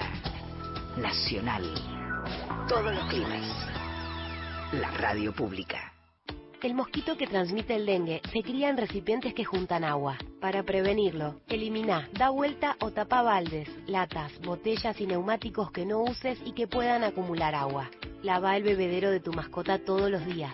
Destapa las canaletas, rejillas y desagües de lluvia. Rellena con arena los portamacetas. Desmaleza jardines y patios. Que el mosquito no se críe en tu casa. Evita que se reproduzca. Más información en argentina.gov.ar. Ministerio de Salud. Argentina Presidencia. Encontrá los podcasts de la radio en nuestra web, radionacional.com.ar. Estás a un clic de escucharlos. Nacional, la radio pública.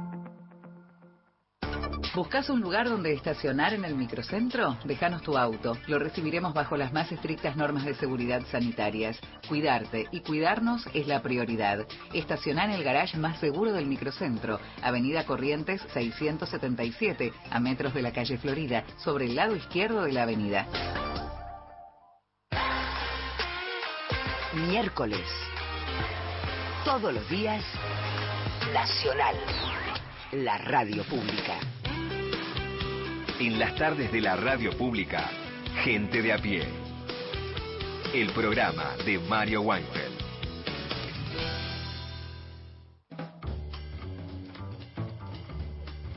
El señor Martín Rodríguez dijo que se quedaba y se quedó. Así que lo escuchamos. Nunca, nunca me fui, nunca me voy, nunca me iré. Eh, buah, Dios quiera, ¿no? Bueno, estamos en, en estos días, como decíamos al principio, ¿no? En días de, de transiciones y de, y de aco- digamos, acomodamientos que hay en, en, el, en la Argentina, en el poder político argentino, nuevo presidente, nuevas ideas, una etapa compleja. Y una de las eh,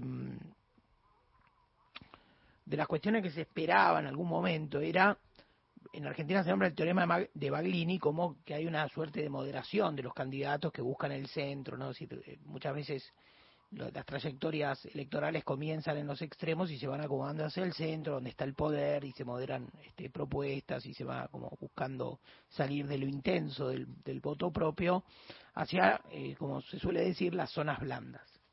Bueno, en la campaña esto no ocurrió, no ocurrió demasiado, ¿no? Milei mantuvo una coherencia discursiva entre las eh, PASO, las generales y el balotage. Y finalmente en la transición parece tener gestos que pueden ser en algunos casos sí de cierta repliegue, ¿no? Eh, entonces yo, en algunos casos, repito, en algunos casos, ¿no? Y uno abre el, abre el paraguas y dice, bueno, a ver, ¿en- ¿con qué nos vamos a encontrar?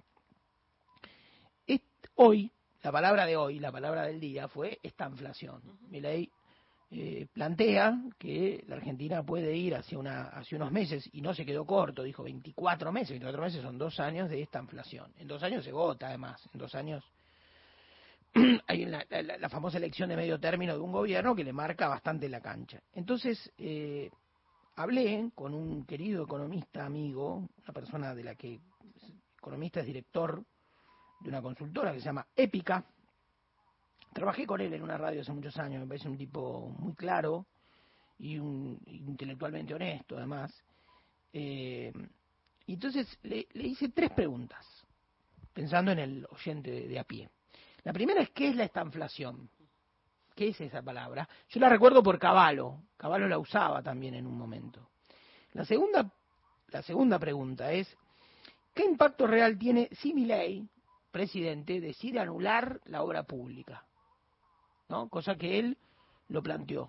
¿no? Esta de, bueno, que los privados, si en un lugar no existe un camino es porque los privados de ese lugar no, lo, no se lo han, no lo han querido hacer. Y en tercer orden, eh, ¿qué significa Brasil, nuestro socio mayor en el Mercosur y en la región, para la economía argentina? Estos días se supo, trae cola, traerá cola política, Alberto Fernández dijo alguna cosa, que Daniel Scioli seguirá siendo el embajador argentino en Brasil, y Scioli había sido un embajador muy importante durante el gobierno de Alberto Fernández porque era el que había acercado posiciones entre el gobierno de Bolsonaro y el gobierno de Alberto. Y había nacido mal esa relación y luego hubo, y hay unos cuentos increíbles sobre ese, sobre ese juego que había hecho eh, Scioli. Así que, de estas tres preguntas, entonces, ¿qué es la, la- esta inflación? ¿Qué impacto tiene la anulación, digamos, el fin de la obra pública? ¿Y qué significa Brasil para nuestra economía? Le pregunté a Martín Calós. Vamos con la primera, entonces. ¿Qué es, la, qué es no me sale la palabra, la esta inflación? La estanflación es una palabra inventada que combina en verdad dos palabras, dos fenómenos, estancamiento e inflación. Surge de los 70 cuando se, hasta ese momento se suponía que la inflación se daba cuando el crecimiento llegaba a cierto tope, había cuellos de botella en algún sector que generaban que en ese sector, por ejemplo, la energía, el petróleo, subieran los precios porque no podía aumentar la oferta, la producción. Y entonces toda la economía sufrió un proceso de que no podía seguir creciendo porque le faltaba, por ejemplo, energía, más energía para crecer más, pero a la vez subían los precios. Ese fenómeno de estancamiento económico, o sea, que no crezca la economía, e inflación a la vez, se conoce como esta inflación.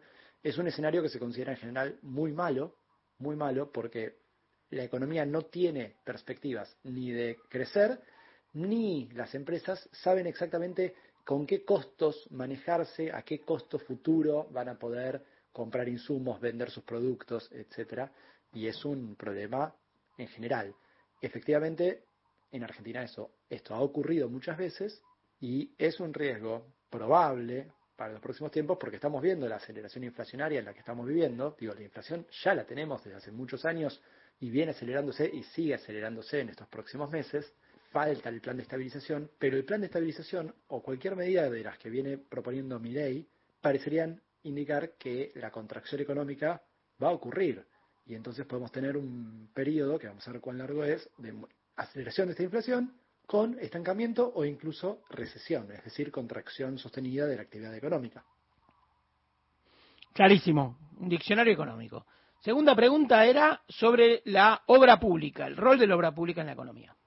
Anular la obra pública tiene un montón de problemas. Por un lado, desde ya hay que ver qué hace con los contratos que ya están firmados, las obras que ya están en ejecución. No, no sé si tiene mucho sentido cerrar eso, anular eso, por cancelar eso, porque en definitiva te vas a- el, Estado argentino se va a comer los juicios de las empresas que tienen esos contratos, que, que ya empezaron, además de que te puede quedar la calle a medio pavimentar. Eh, sería un problema. Pero pongámosle que de acá en más, Milei dice, bueno, y ahora no hay más obra pública. Hay un montón de cosas que no las va a hacer el sector privado. No existe. En ningún país del mundo la obra pública la hace el sector privado porque por definición a ningún privado le sirve construir una ruta entera si no sabe si se va a poder apropiar de la ganancia. ¿Y cómo se apropiaría de la ganancia? Y bueno, tiene que conseguir que el Estado le adjudique la obra para hacer eh, después un peaje que pueda cobrar. Por decir algo, ¿no? Alguien diría, bueno, está bien que haga eso. Bueno, pero eso es obra pública. Siempre el Estado no, no, no va con su máquina comprada por el Ministerio de Infraestructura a hacer esa ruta. La hace un privado que te queda en una licitación. Así se maneja la obra pública en el mundo y es cierto que a veces hay algunas obras, algunas, que por sus características pueden ser adjudicadas en mayor medida al sector privado. Esto, por ejemplo, era la idea de, las- obras con participación público-privadas, que durante el gobierno de Macri se intentaron instalar y fracasaron por el aumento de los costos de financiamiento. Pero ahí la lógica era que el Estado también se corriera del rol de financista de la obra y en vez de pagarla, el privado, la empresa a la que le adjudicaban la licitación, fuera quien consiguiera el financiamiento para ejecutar la obra y después el Estado se la fuera repagando o el privado ganara guita a partir de, por ejemplo, ese peaje que decíamos en, en esa obra de una ruta hipotética. ¿Puede pasar? Sí. Hay que ver caso por caso. Lo que no es cierto es que se pueda anular la obra pública y los privados se vayan a hacer cargo, porque hay un montón de obras que nunca, por sus características, van a poder ser apropiadas y hechas por empresas. Última pregunta, llegando con lo justo. Le preguntábamos sobre la importancia de Brasil en la economía argentina. Así responde Martín Calós, la tercera y última pregunta. Brasil es un montón de cosas para la economía argentina, es nuestro vecino, es un socio comercial enorme, enorme. No hay forma de, de minimizar el impacto de Brasil en nuestro comercio exterior. Es el país al que más le vendemos y el país del cual más importamos. Ha sido así históricamente. Por supuesto, en estos últimos años China ha entrado a competir, pero Brasil sigue siendo el principal destino de nuestras exportaciones. No es así a la inversa.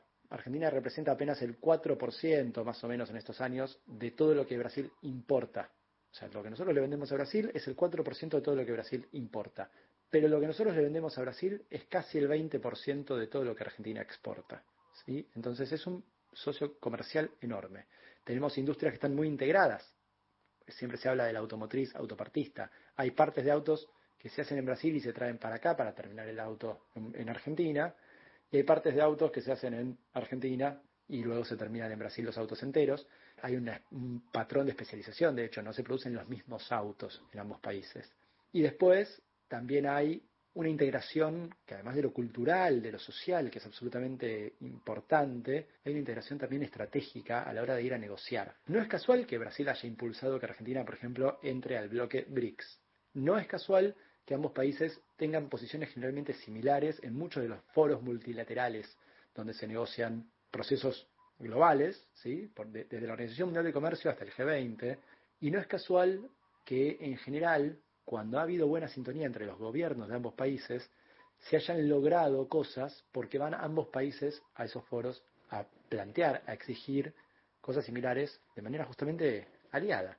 Perder eso también sería realmente problemático y revelaría una falta de inteligencia estratégica bastante abismal.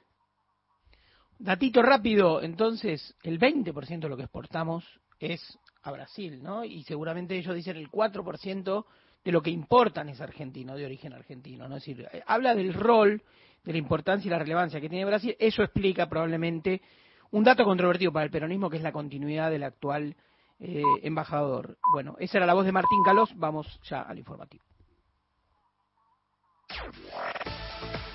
Nacional Noticias.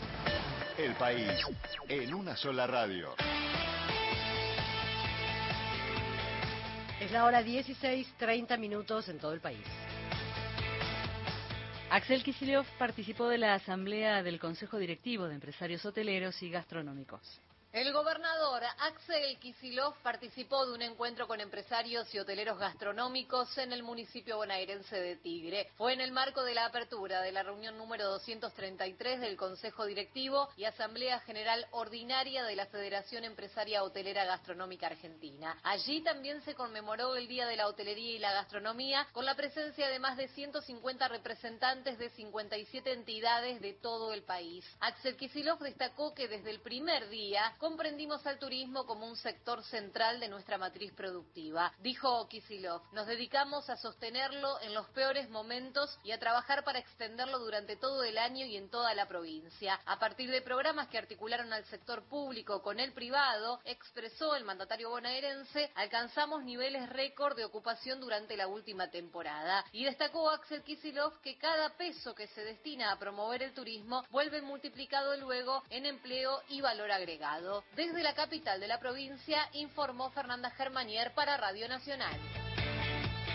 Neuquén es la primera provincia que tiene una ley de consultas previas ante cualquier situación que pueda afectar a las comunidades originarias. Por unanimidad, la legislatura del Neuquén aprobó la ley que establece el procedimiento de consulta libre, previa e informada a las comunidades indígenas de la provincia. El abogado de la Confederación Mapuche Zonal Traunco, Lexarú Nahuel, remarcó que es un logro histórico de las seis zonales de la Confederación Mapuche. Esto es un logro histórico de la movilización del pueblo mapuche en Neuquén, de las seis zonales de la Confederación Mapuche en Neuquén, que han logrado que seamos la primera provincia con la regulación local de lo que es la consulta, que era un derecho ya operativo, que viene a cumplir un rol muy importante, que es el derecho a ser consultado de manera previa, libre, informada de cualquier proyecto iniciativa, eh, decisión legal o administrativa que vaya a afectar los territorios o los derechos de las comunidades mapuches. Estamos esperando que se determine el horario en que se trataría el día de mañana en la legislatura en particular el proyecto para que ya finalice la parte del trámite de la legislatura y comience a ser operativo. Romina Gret, Radio Nacional Zapala. Internacionales.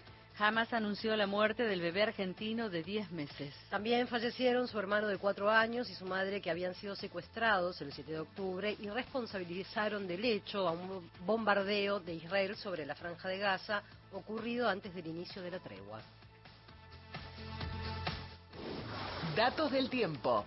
En Formosa, temperatura 36 grados, humedad 57%, el cielo está despejado. Aquí en Buenos Aires la temperatura es de 24 grados y medio, humedad 63%, cielo mayormente nublado. Informó la radio pública en todo el país. Más info en radionacional.com.ar. Ciencia en democracia. 40 años de historia.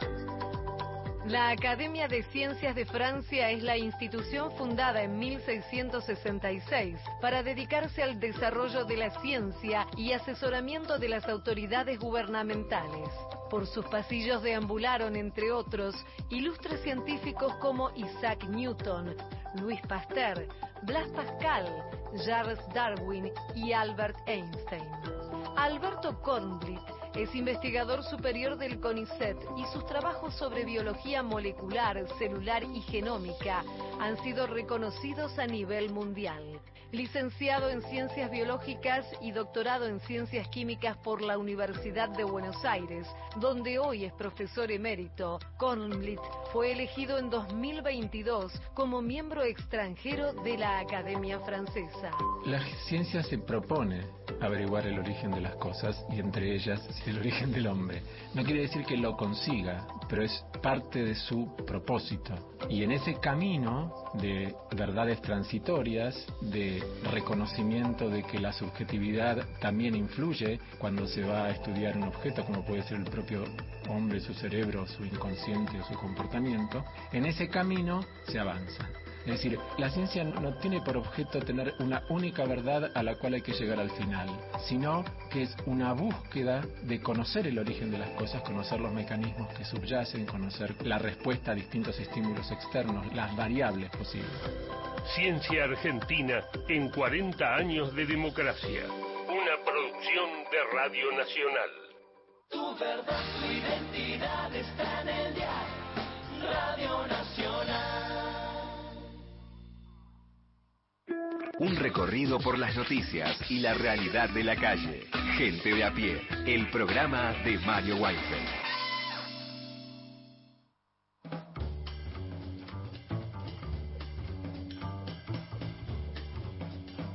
Es, así es, así es, gente de a pie, el programa de Mario Weinfeld hasta las 5 de la tarde, aquí en Duplex, por AM870, por Nacional Folclórica 98.7, te había adelantado y vamos a tener una entrevista, entiendo que Eris ya, sí, ahí escuché, ya está, Pepe Undiano dice ya está. Eh, me llevó hace un tiempo su libro a través de una amiga en común, compañera de esta radio, Celeste del Bianco. Porque acá hacemos, entre, algunas hacemos circular los libros. Eh, y eso es hermoso, porque más allá de recomendar, eh, es como una red de circulación de libros y está, y está bárbara. Eh, y lo empecé y no lo pude largar. Viste que hay veces que te cuesta más terminar un libro. Yo soy, no sé, vos Martín, yo soy de las que me da un poco de culpa abandonar una serie o un libro. Con el libro me pasa, con la serie más o menos, pero sí. sí. Yo mucho no me, no me estoy, mi TOC no me deja mucho.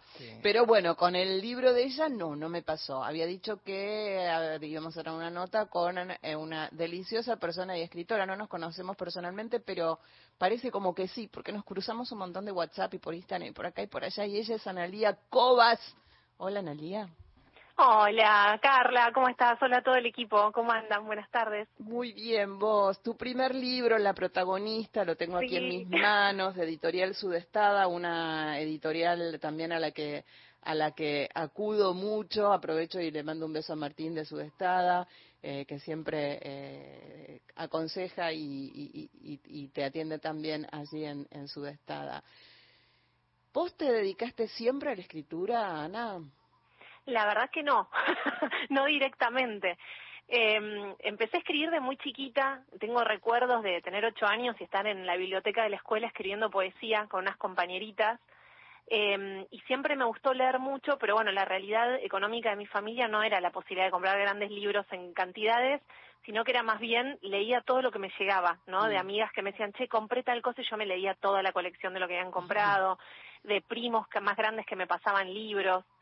Eh, pero bueno, empecé a escribir en la facultad, cuando empecé a estudiar comunicación social en la UBA, eh, tenía, bueno, los talleres de redacción, periodismo, cine, eh, pero ahora esto de que soy escritora con libro publicado con es libro algo y todo, nuevo. una escritora de verdad. Ah, y hasta que llegó la protagonista, que es del libro que vamos a hablar ahora en un ratito, tu primer eh, libro. Eh, hasta que llegó la protagonista y, y seguramente ahora, ¿a qué te dedicaste y te dedicas? Bueno, yo hace 15 años soy jefa de prensa. Eh, desde este año fui y sigo siendo hasta el día de hoy jefa de prensa del Centro Cultural Kirchner. Eh, y en estos 15 años en forma independiente para, para músicos, eh, artistas, eh, actores, actrices, eh, siempre vinculada a la cultura durante 15 años. Bueno, Aparte, sí. docente de la UBA, con, con cátedra concursada en pandemia y ganada, así que feliz de la vida. Eh, pienso en, en voz alta, eh, ser jefa de prensa, ser prensera, ser prensa, dar clases y escribir es comunicar. Tal cual. Un punto en común allí. Sí, sí, sí. Eh, evidentemente lo tuyo es la comunicación, Analía. Eh, déjame que te lo diga, no, va- no, no vayas a terapia, te lo puedo. No voy a preguntarle esto a la psicóloga. El martes No. que viene no le pregunto. No, eso no, decirle, Carla ya me lo dijo porque es re inteligente. ¿Cómo llega la protagonista? Libro que eh, después vamos a decir dónde lo encontramos, que les recuerdo que es de editorial Sudestada y que es el primer libro de cuentos y relatos cortos. Yo ahí encontré amor, encontré desamor, encontré amistad, encontré violencia, volví a encontrar amor, volví a encontrar desamor. Eh, ¿Cómo llega, cómo se te ocurre, cómo, cómo decidís ¿Ya tenías relatos guardados? ¿Dijiste un día me siento y lo escribo? No, la verdad es que eh, fue muy maravilloso porque eh, esto, este libro empezó hace cuatro años atrás Mm. y un poquito más también, que fue un momento donde yo eh, estaba viviendo con, con una pareja histórica que tenía, donde padecía mucho sufrimiento a diario, ¿no? Me sentía com- completamente fagocitada. Eh, esta cosa de ir arrastrando los pies por la calle, que bueno, lo- los que me conocen, las que me conocen saben que soy es pura alegría, yo siempre soy un cascabelito, eh, y era como, ¿en quién me estoy convirtiendo, no? ¿Qué me está pasando? Y vos sabés que empecé a escribir lo que estaba Te, te- te está- se está entrecortando. Si podés quedarte donde estabas, no sé si te moviste. Est- Estoy, no, estoy quieta, pero bueno, me cambio de lugar, si no. A ver, ahí, ahí se te escucha Bárbara. Ahí estamos, quedamos acá. Eh, decía, ¿no? Como empezaba, eh, eh, empecé como a, a adoptar una vida de, de mucho sufrimiento y, y encontré en la escritura una manera de poner en palabras lo que no me animaba a decir en voz alta. Eh, me pasa que hoy leo algunos de los textos y digo, wow, estaba hablando de mí. No me Mm. había dado cuenta en ese momento. Eh, entonces, para mí, la literatura fue un refugio hermoso, una manera de tender puentes, eh, y no solo para mí, sino que me di cuenta que podía ayudar a otras personas que estuvieran pasando situaciones difíciles de atravesar. Eh, entonces, la verdad es que surgió naturalmente, pero antes de la pandemia me anoto un taller de escritura eh, y en ese taller la docente dejó mi trabajo para el final y dijo, bueno, textos como estos son los que se presentan a un concurso y lo ganan. Y yo dije, no puede ser que esté diciendo esta persona esto de mí. Viste, como yo digo, no lo puedo creer. Y vos sabés que em, a a veces, ¿no? Estas cosas que nos pasan en la vida, que la vida viene y te cachetea un poco. Y yo me propuse hacer grandes cosas en el peor momento de mi vida. Entonces, en el peor momento de mi vida concursé por la cátedra en la UBA y gané. En el peor momento de mi vida me senté a escribir un libro, lo escribí, soñé con la editorial que tengo, que era la que yo quería, que es Sudestada, lo tuve, eh, gané el primer premio en un certamen en Argentina, gané una beca de estudio en Nueva York, todo esto en el peor momento. Entonces digo, de alguna manera, cuando tu pulsión de vida es tan grande, hasta el peor momento deja de ser el peor momento. Eh, ese fue ese fue el poder mío de sanación, de transformar todo eso negativo en decir, ok, va a ser mi pulsión para conectarme aún más con mi arte. Eh, porque bueno, la comunicación atraviesa mi vida, eh, como vos bien dijiste, yo aparte soy cantante de ópera, cantante Oh, lírica, eh, y vos sabés, mirá qué, qué casual, ¿no? Que yo desde el momento que fui madre dejé de cantar ópera. Y cuando me separo, la llamo a mi maestra y le digo, maestra, necesito volver, y volví a cantar ópera desde hace ya cuatro años, canto todos los años una ópera eh, como, como buscar ese refugio, ¿no? Esa cosa que nos hace bien, que por ahí la, la persona que nos está escuchando, eh, no sé, sea tejer, salir a caminar, eh, nadar, eh, no sé, andar en bici, lo que les haga bien, ¿no? Pero encontrar esa, esa, esa cosa de, de alimento espiritual, ¿no? De, de, de qué es lo que me hace bien, qué me nutre a mí. Estamos hablando con Analía Cobas, escritora, eh, escribió La protagonista, su, primera, su primer libro de relatos, de cuentos.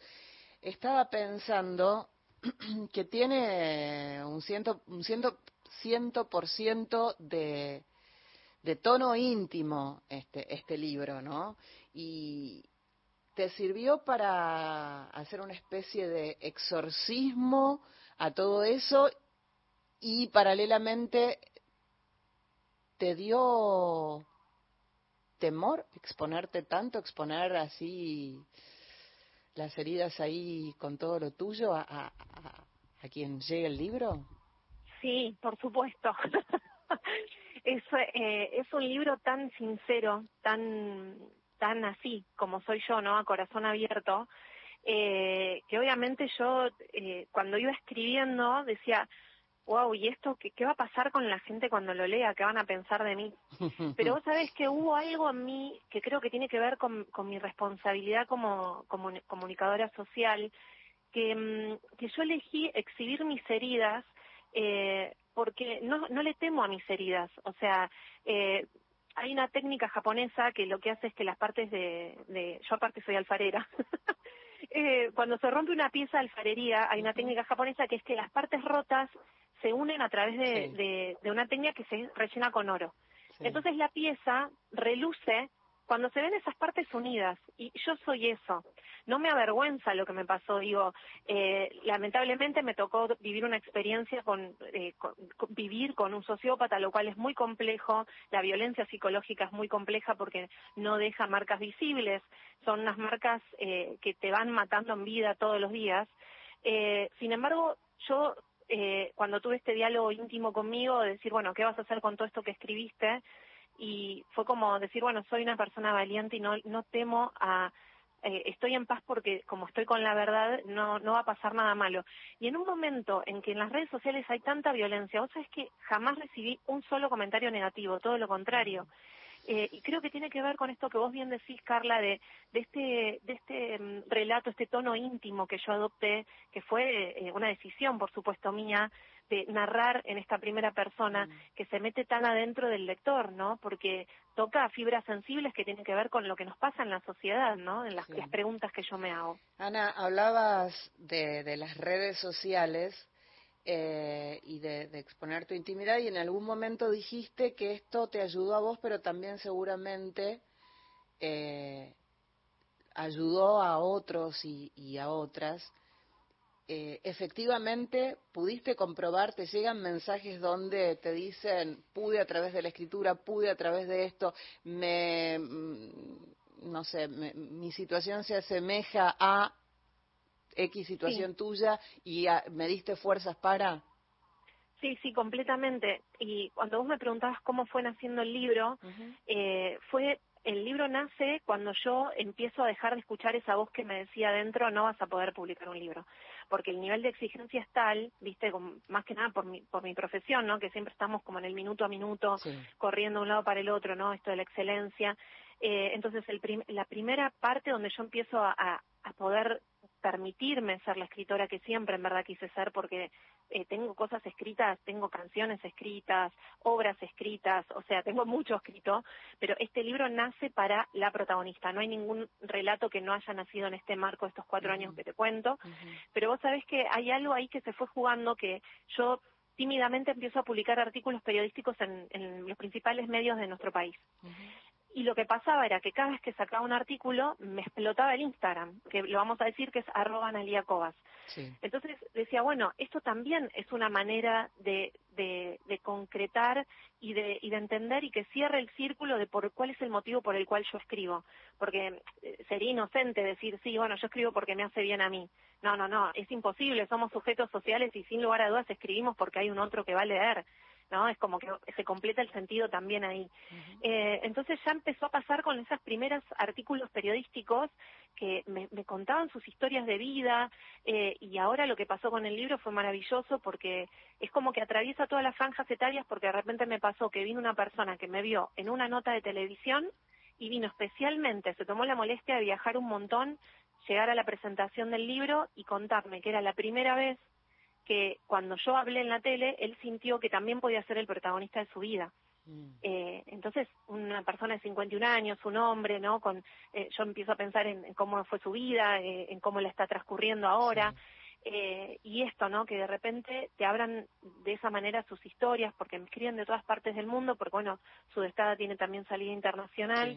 Eh, entonces me pasó que por ahí me escribe una chica que está en Israel en medio de todo el conflicto, contándome que había leído el libro y que por un minuto se ha sentido eh, bien, ¿no? Como esto de poder, el, el poder que tiene la literatura, permitirte viajar a otros universos posibles a pesar de lo que estás viviendo, ¿no? ¿La protagonista siempre sos vos? No, hay muchas, hay muchos.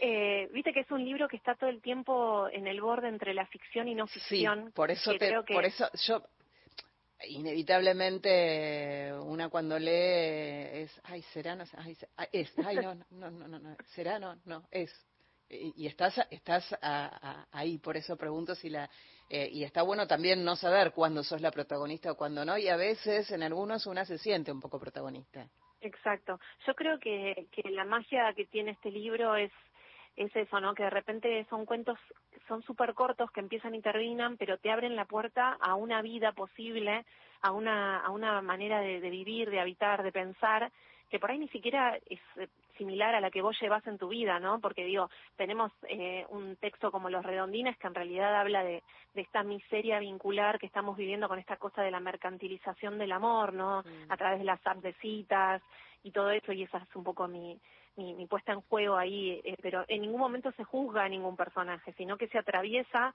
en la vida, en el universo que se plantea en ese cuento, eh, se observa, ¿no? Somos observadores por un rato de esas vidas. Eh, como si yo fuera una zafata que los voy llevando por distintos lugares, ¿no? sí sí sí como Eh, una una una una guía una guía turística Eh, sí, tal cual. Pero creo que, que yo, yo estoy convencida de, de quienes le- leen a corazón eh, el libro se van a dar cuenta en qué momentos verdaderamente estoy narrando mi propia historia, ¿no? Que, que a mí me sirvió tanto este libro para sanar. Eh, ¿Quién es Eduardo? Eh, bueno, ese- lo- si lo contesto sonamos. Que lean el libro. claro. Lo dejamos ahí. Eduardo está en el libro. Si querés Eduardo saber quién es. Eduardo, ¿dónde se, ahí, ahí me da el pie para eh, dónde, dónde conseguimos ¿Dónde la protagonista? Aparte de ahí en Editorial Sudestada en la calle Tucumán, ¿dónde más? Bueno, aparte de Editorial Sudestada, que lo pueden comprar en un montón de cuotas, ofertas, cosas, y llega a todas partes del país. Eh, también está eh, la posibilidad de que me escriban a mí directamente al Instagram para aquellos que están acá en Capital Federal y lo quieren autografiado, porque empezó a surgir esa cosa de, para, yo lo quiero pero firmado. Ah, Eh, repetí tu Instagram. es arroba Analia Cobas, me encuentran en Instagram y bueno, nada, ahí me, me avisan y yo voy con la bici y voy repartiendo los libros. Eh, así que nada, hacemos punto de encuentro para aquellos y aquellas que lo quieran firmado y si no, obviamente que en Editorial Sudestada, que los chicos y las chicas son amorosísimos, como hoy bien dijiste, los van a recibir ahí y, y también tienen envío a todo el país y por afuera también con SBS Librerías. ¿Te sentiste más liviana cuando terminaste, cuando dijiste ya está, termino eh, a nivel sensaciones, no a nivel compromiso, ah, listo, me saqué un peso de encima, terminé mi primer libro? No, en, esta, en esto del exorcizar, de la catarsis, de eso. ¿Sentiste como un... o no? Sabes que fue muy loco porque es como que hasta último momento, yo es la primera vez que edito un libro, ¿no? Entonces es como todo el proceso es todo nuevo para mí. Y era como el, el momento en que llegó el libro, me manda un, eh, un WhatsApp el editor Nachito, que le mando un beso, es un genio, y me pone se adelantó el parto. Creo que eso resume un poco lo que es esto, ¿no? Alumbrar un libro y, y soltarlo y, y, y entregarlo a esto, ¿no? A, a la vida, al mundo.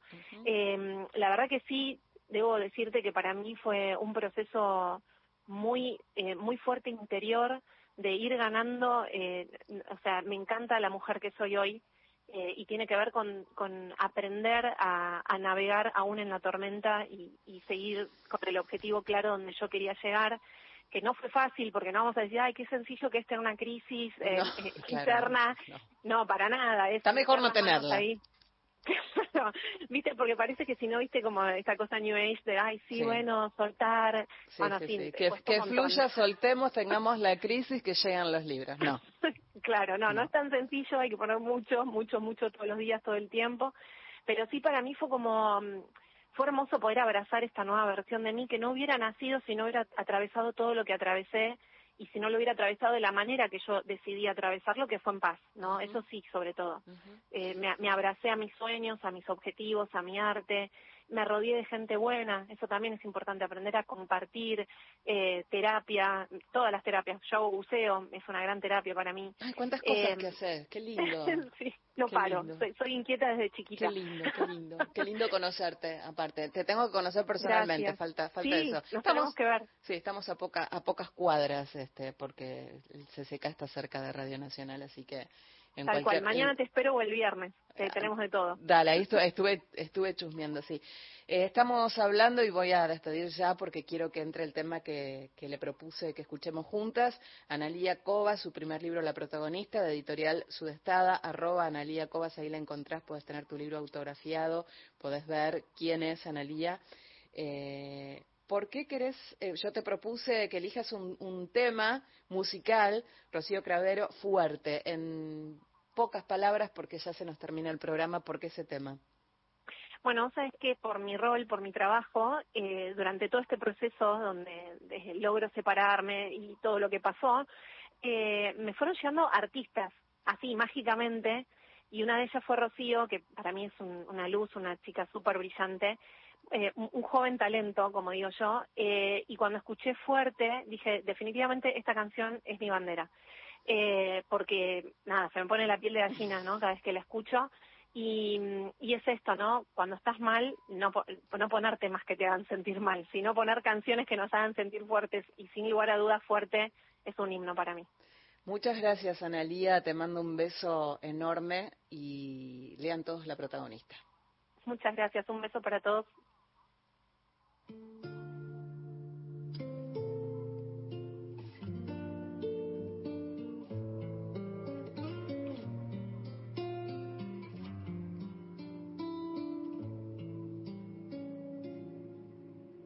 Digo mi nombre y pongo a temblar el viento. Lágrimas no son de agua, yo lloro cemento. No son de agua, yo lloro cemento. Con el que voy a levantar mi imperio. Cada día nazco de nuevo cuando amanezco. Donde me dejan plantada flores, casas y semillas. Soy mucho más que una costilla. Soy especialista en renacer de las cenizas. Soy el grito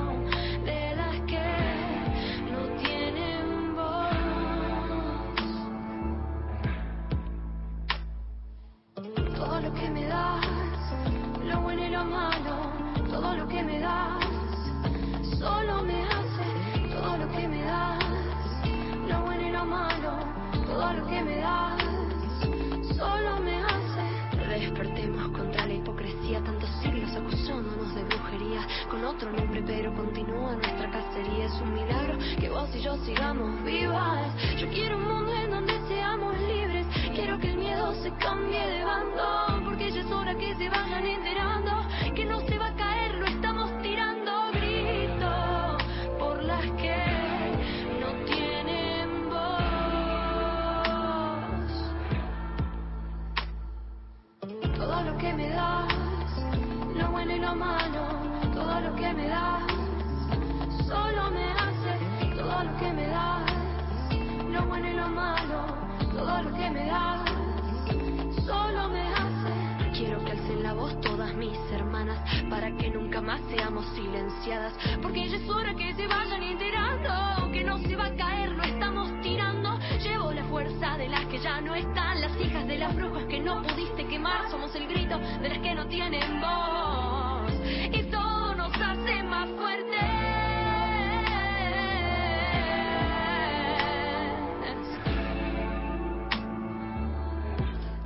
estamos escuchando a Rocío Cravero fuerte, eh, cerrando la nota de Analía Cobas que compartía con nosotros y con nosotras la protagonista, su primer libro y espero que no sea el último. Acá varias leímos la protagonista y nos gustó a todas. Esto es Gente de a pie, el programa de Mario Weinfeld. Volvemos mañana a las 3 de la tarde. Señor Martín Rodríguez, ¿cuándo regresa usted? Mañana, mañana, mañana Ay, qué estamos- suerte. sí, mañana ¿Trae estamos- poema? No. No te quiero, no te quiero desilusionar, pero no. Pero me desilusion- No te quiero desilusionar. No, tra- tras, tras la salida de Mario. No no, no no, trajiste y continuamos algunas, algunas Está bien. rutinas que Está eran- bien. Sí. Sí, está bien, está bien. Comparto. Nos vemos mañana. Nos vemos mañana. Con ustedes también nos vemos mañana a las 3 de la tarde, gente de a pie.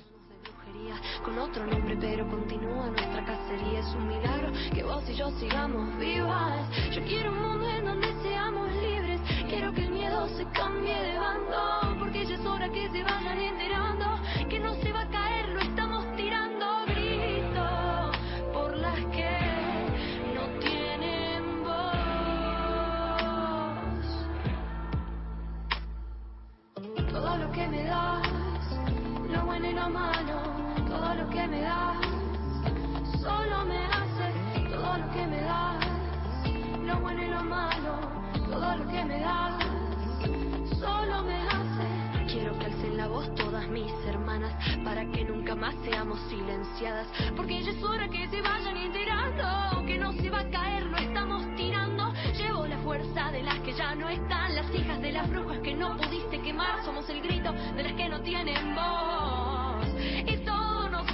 más fuerte.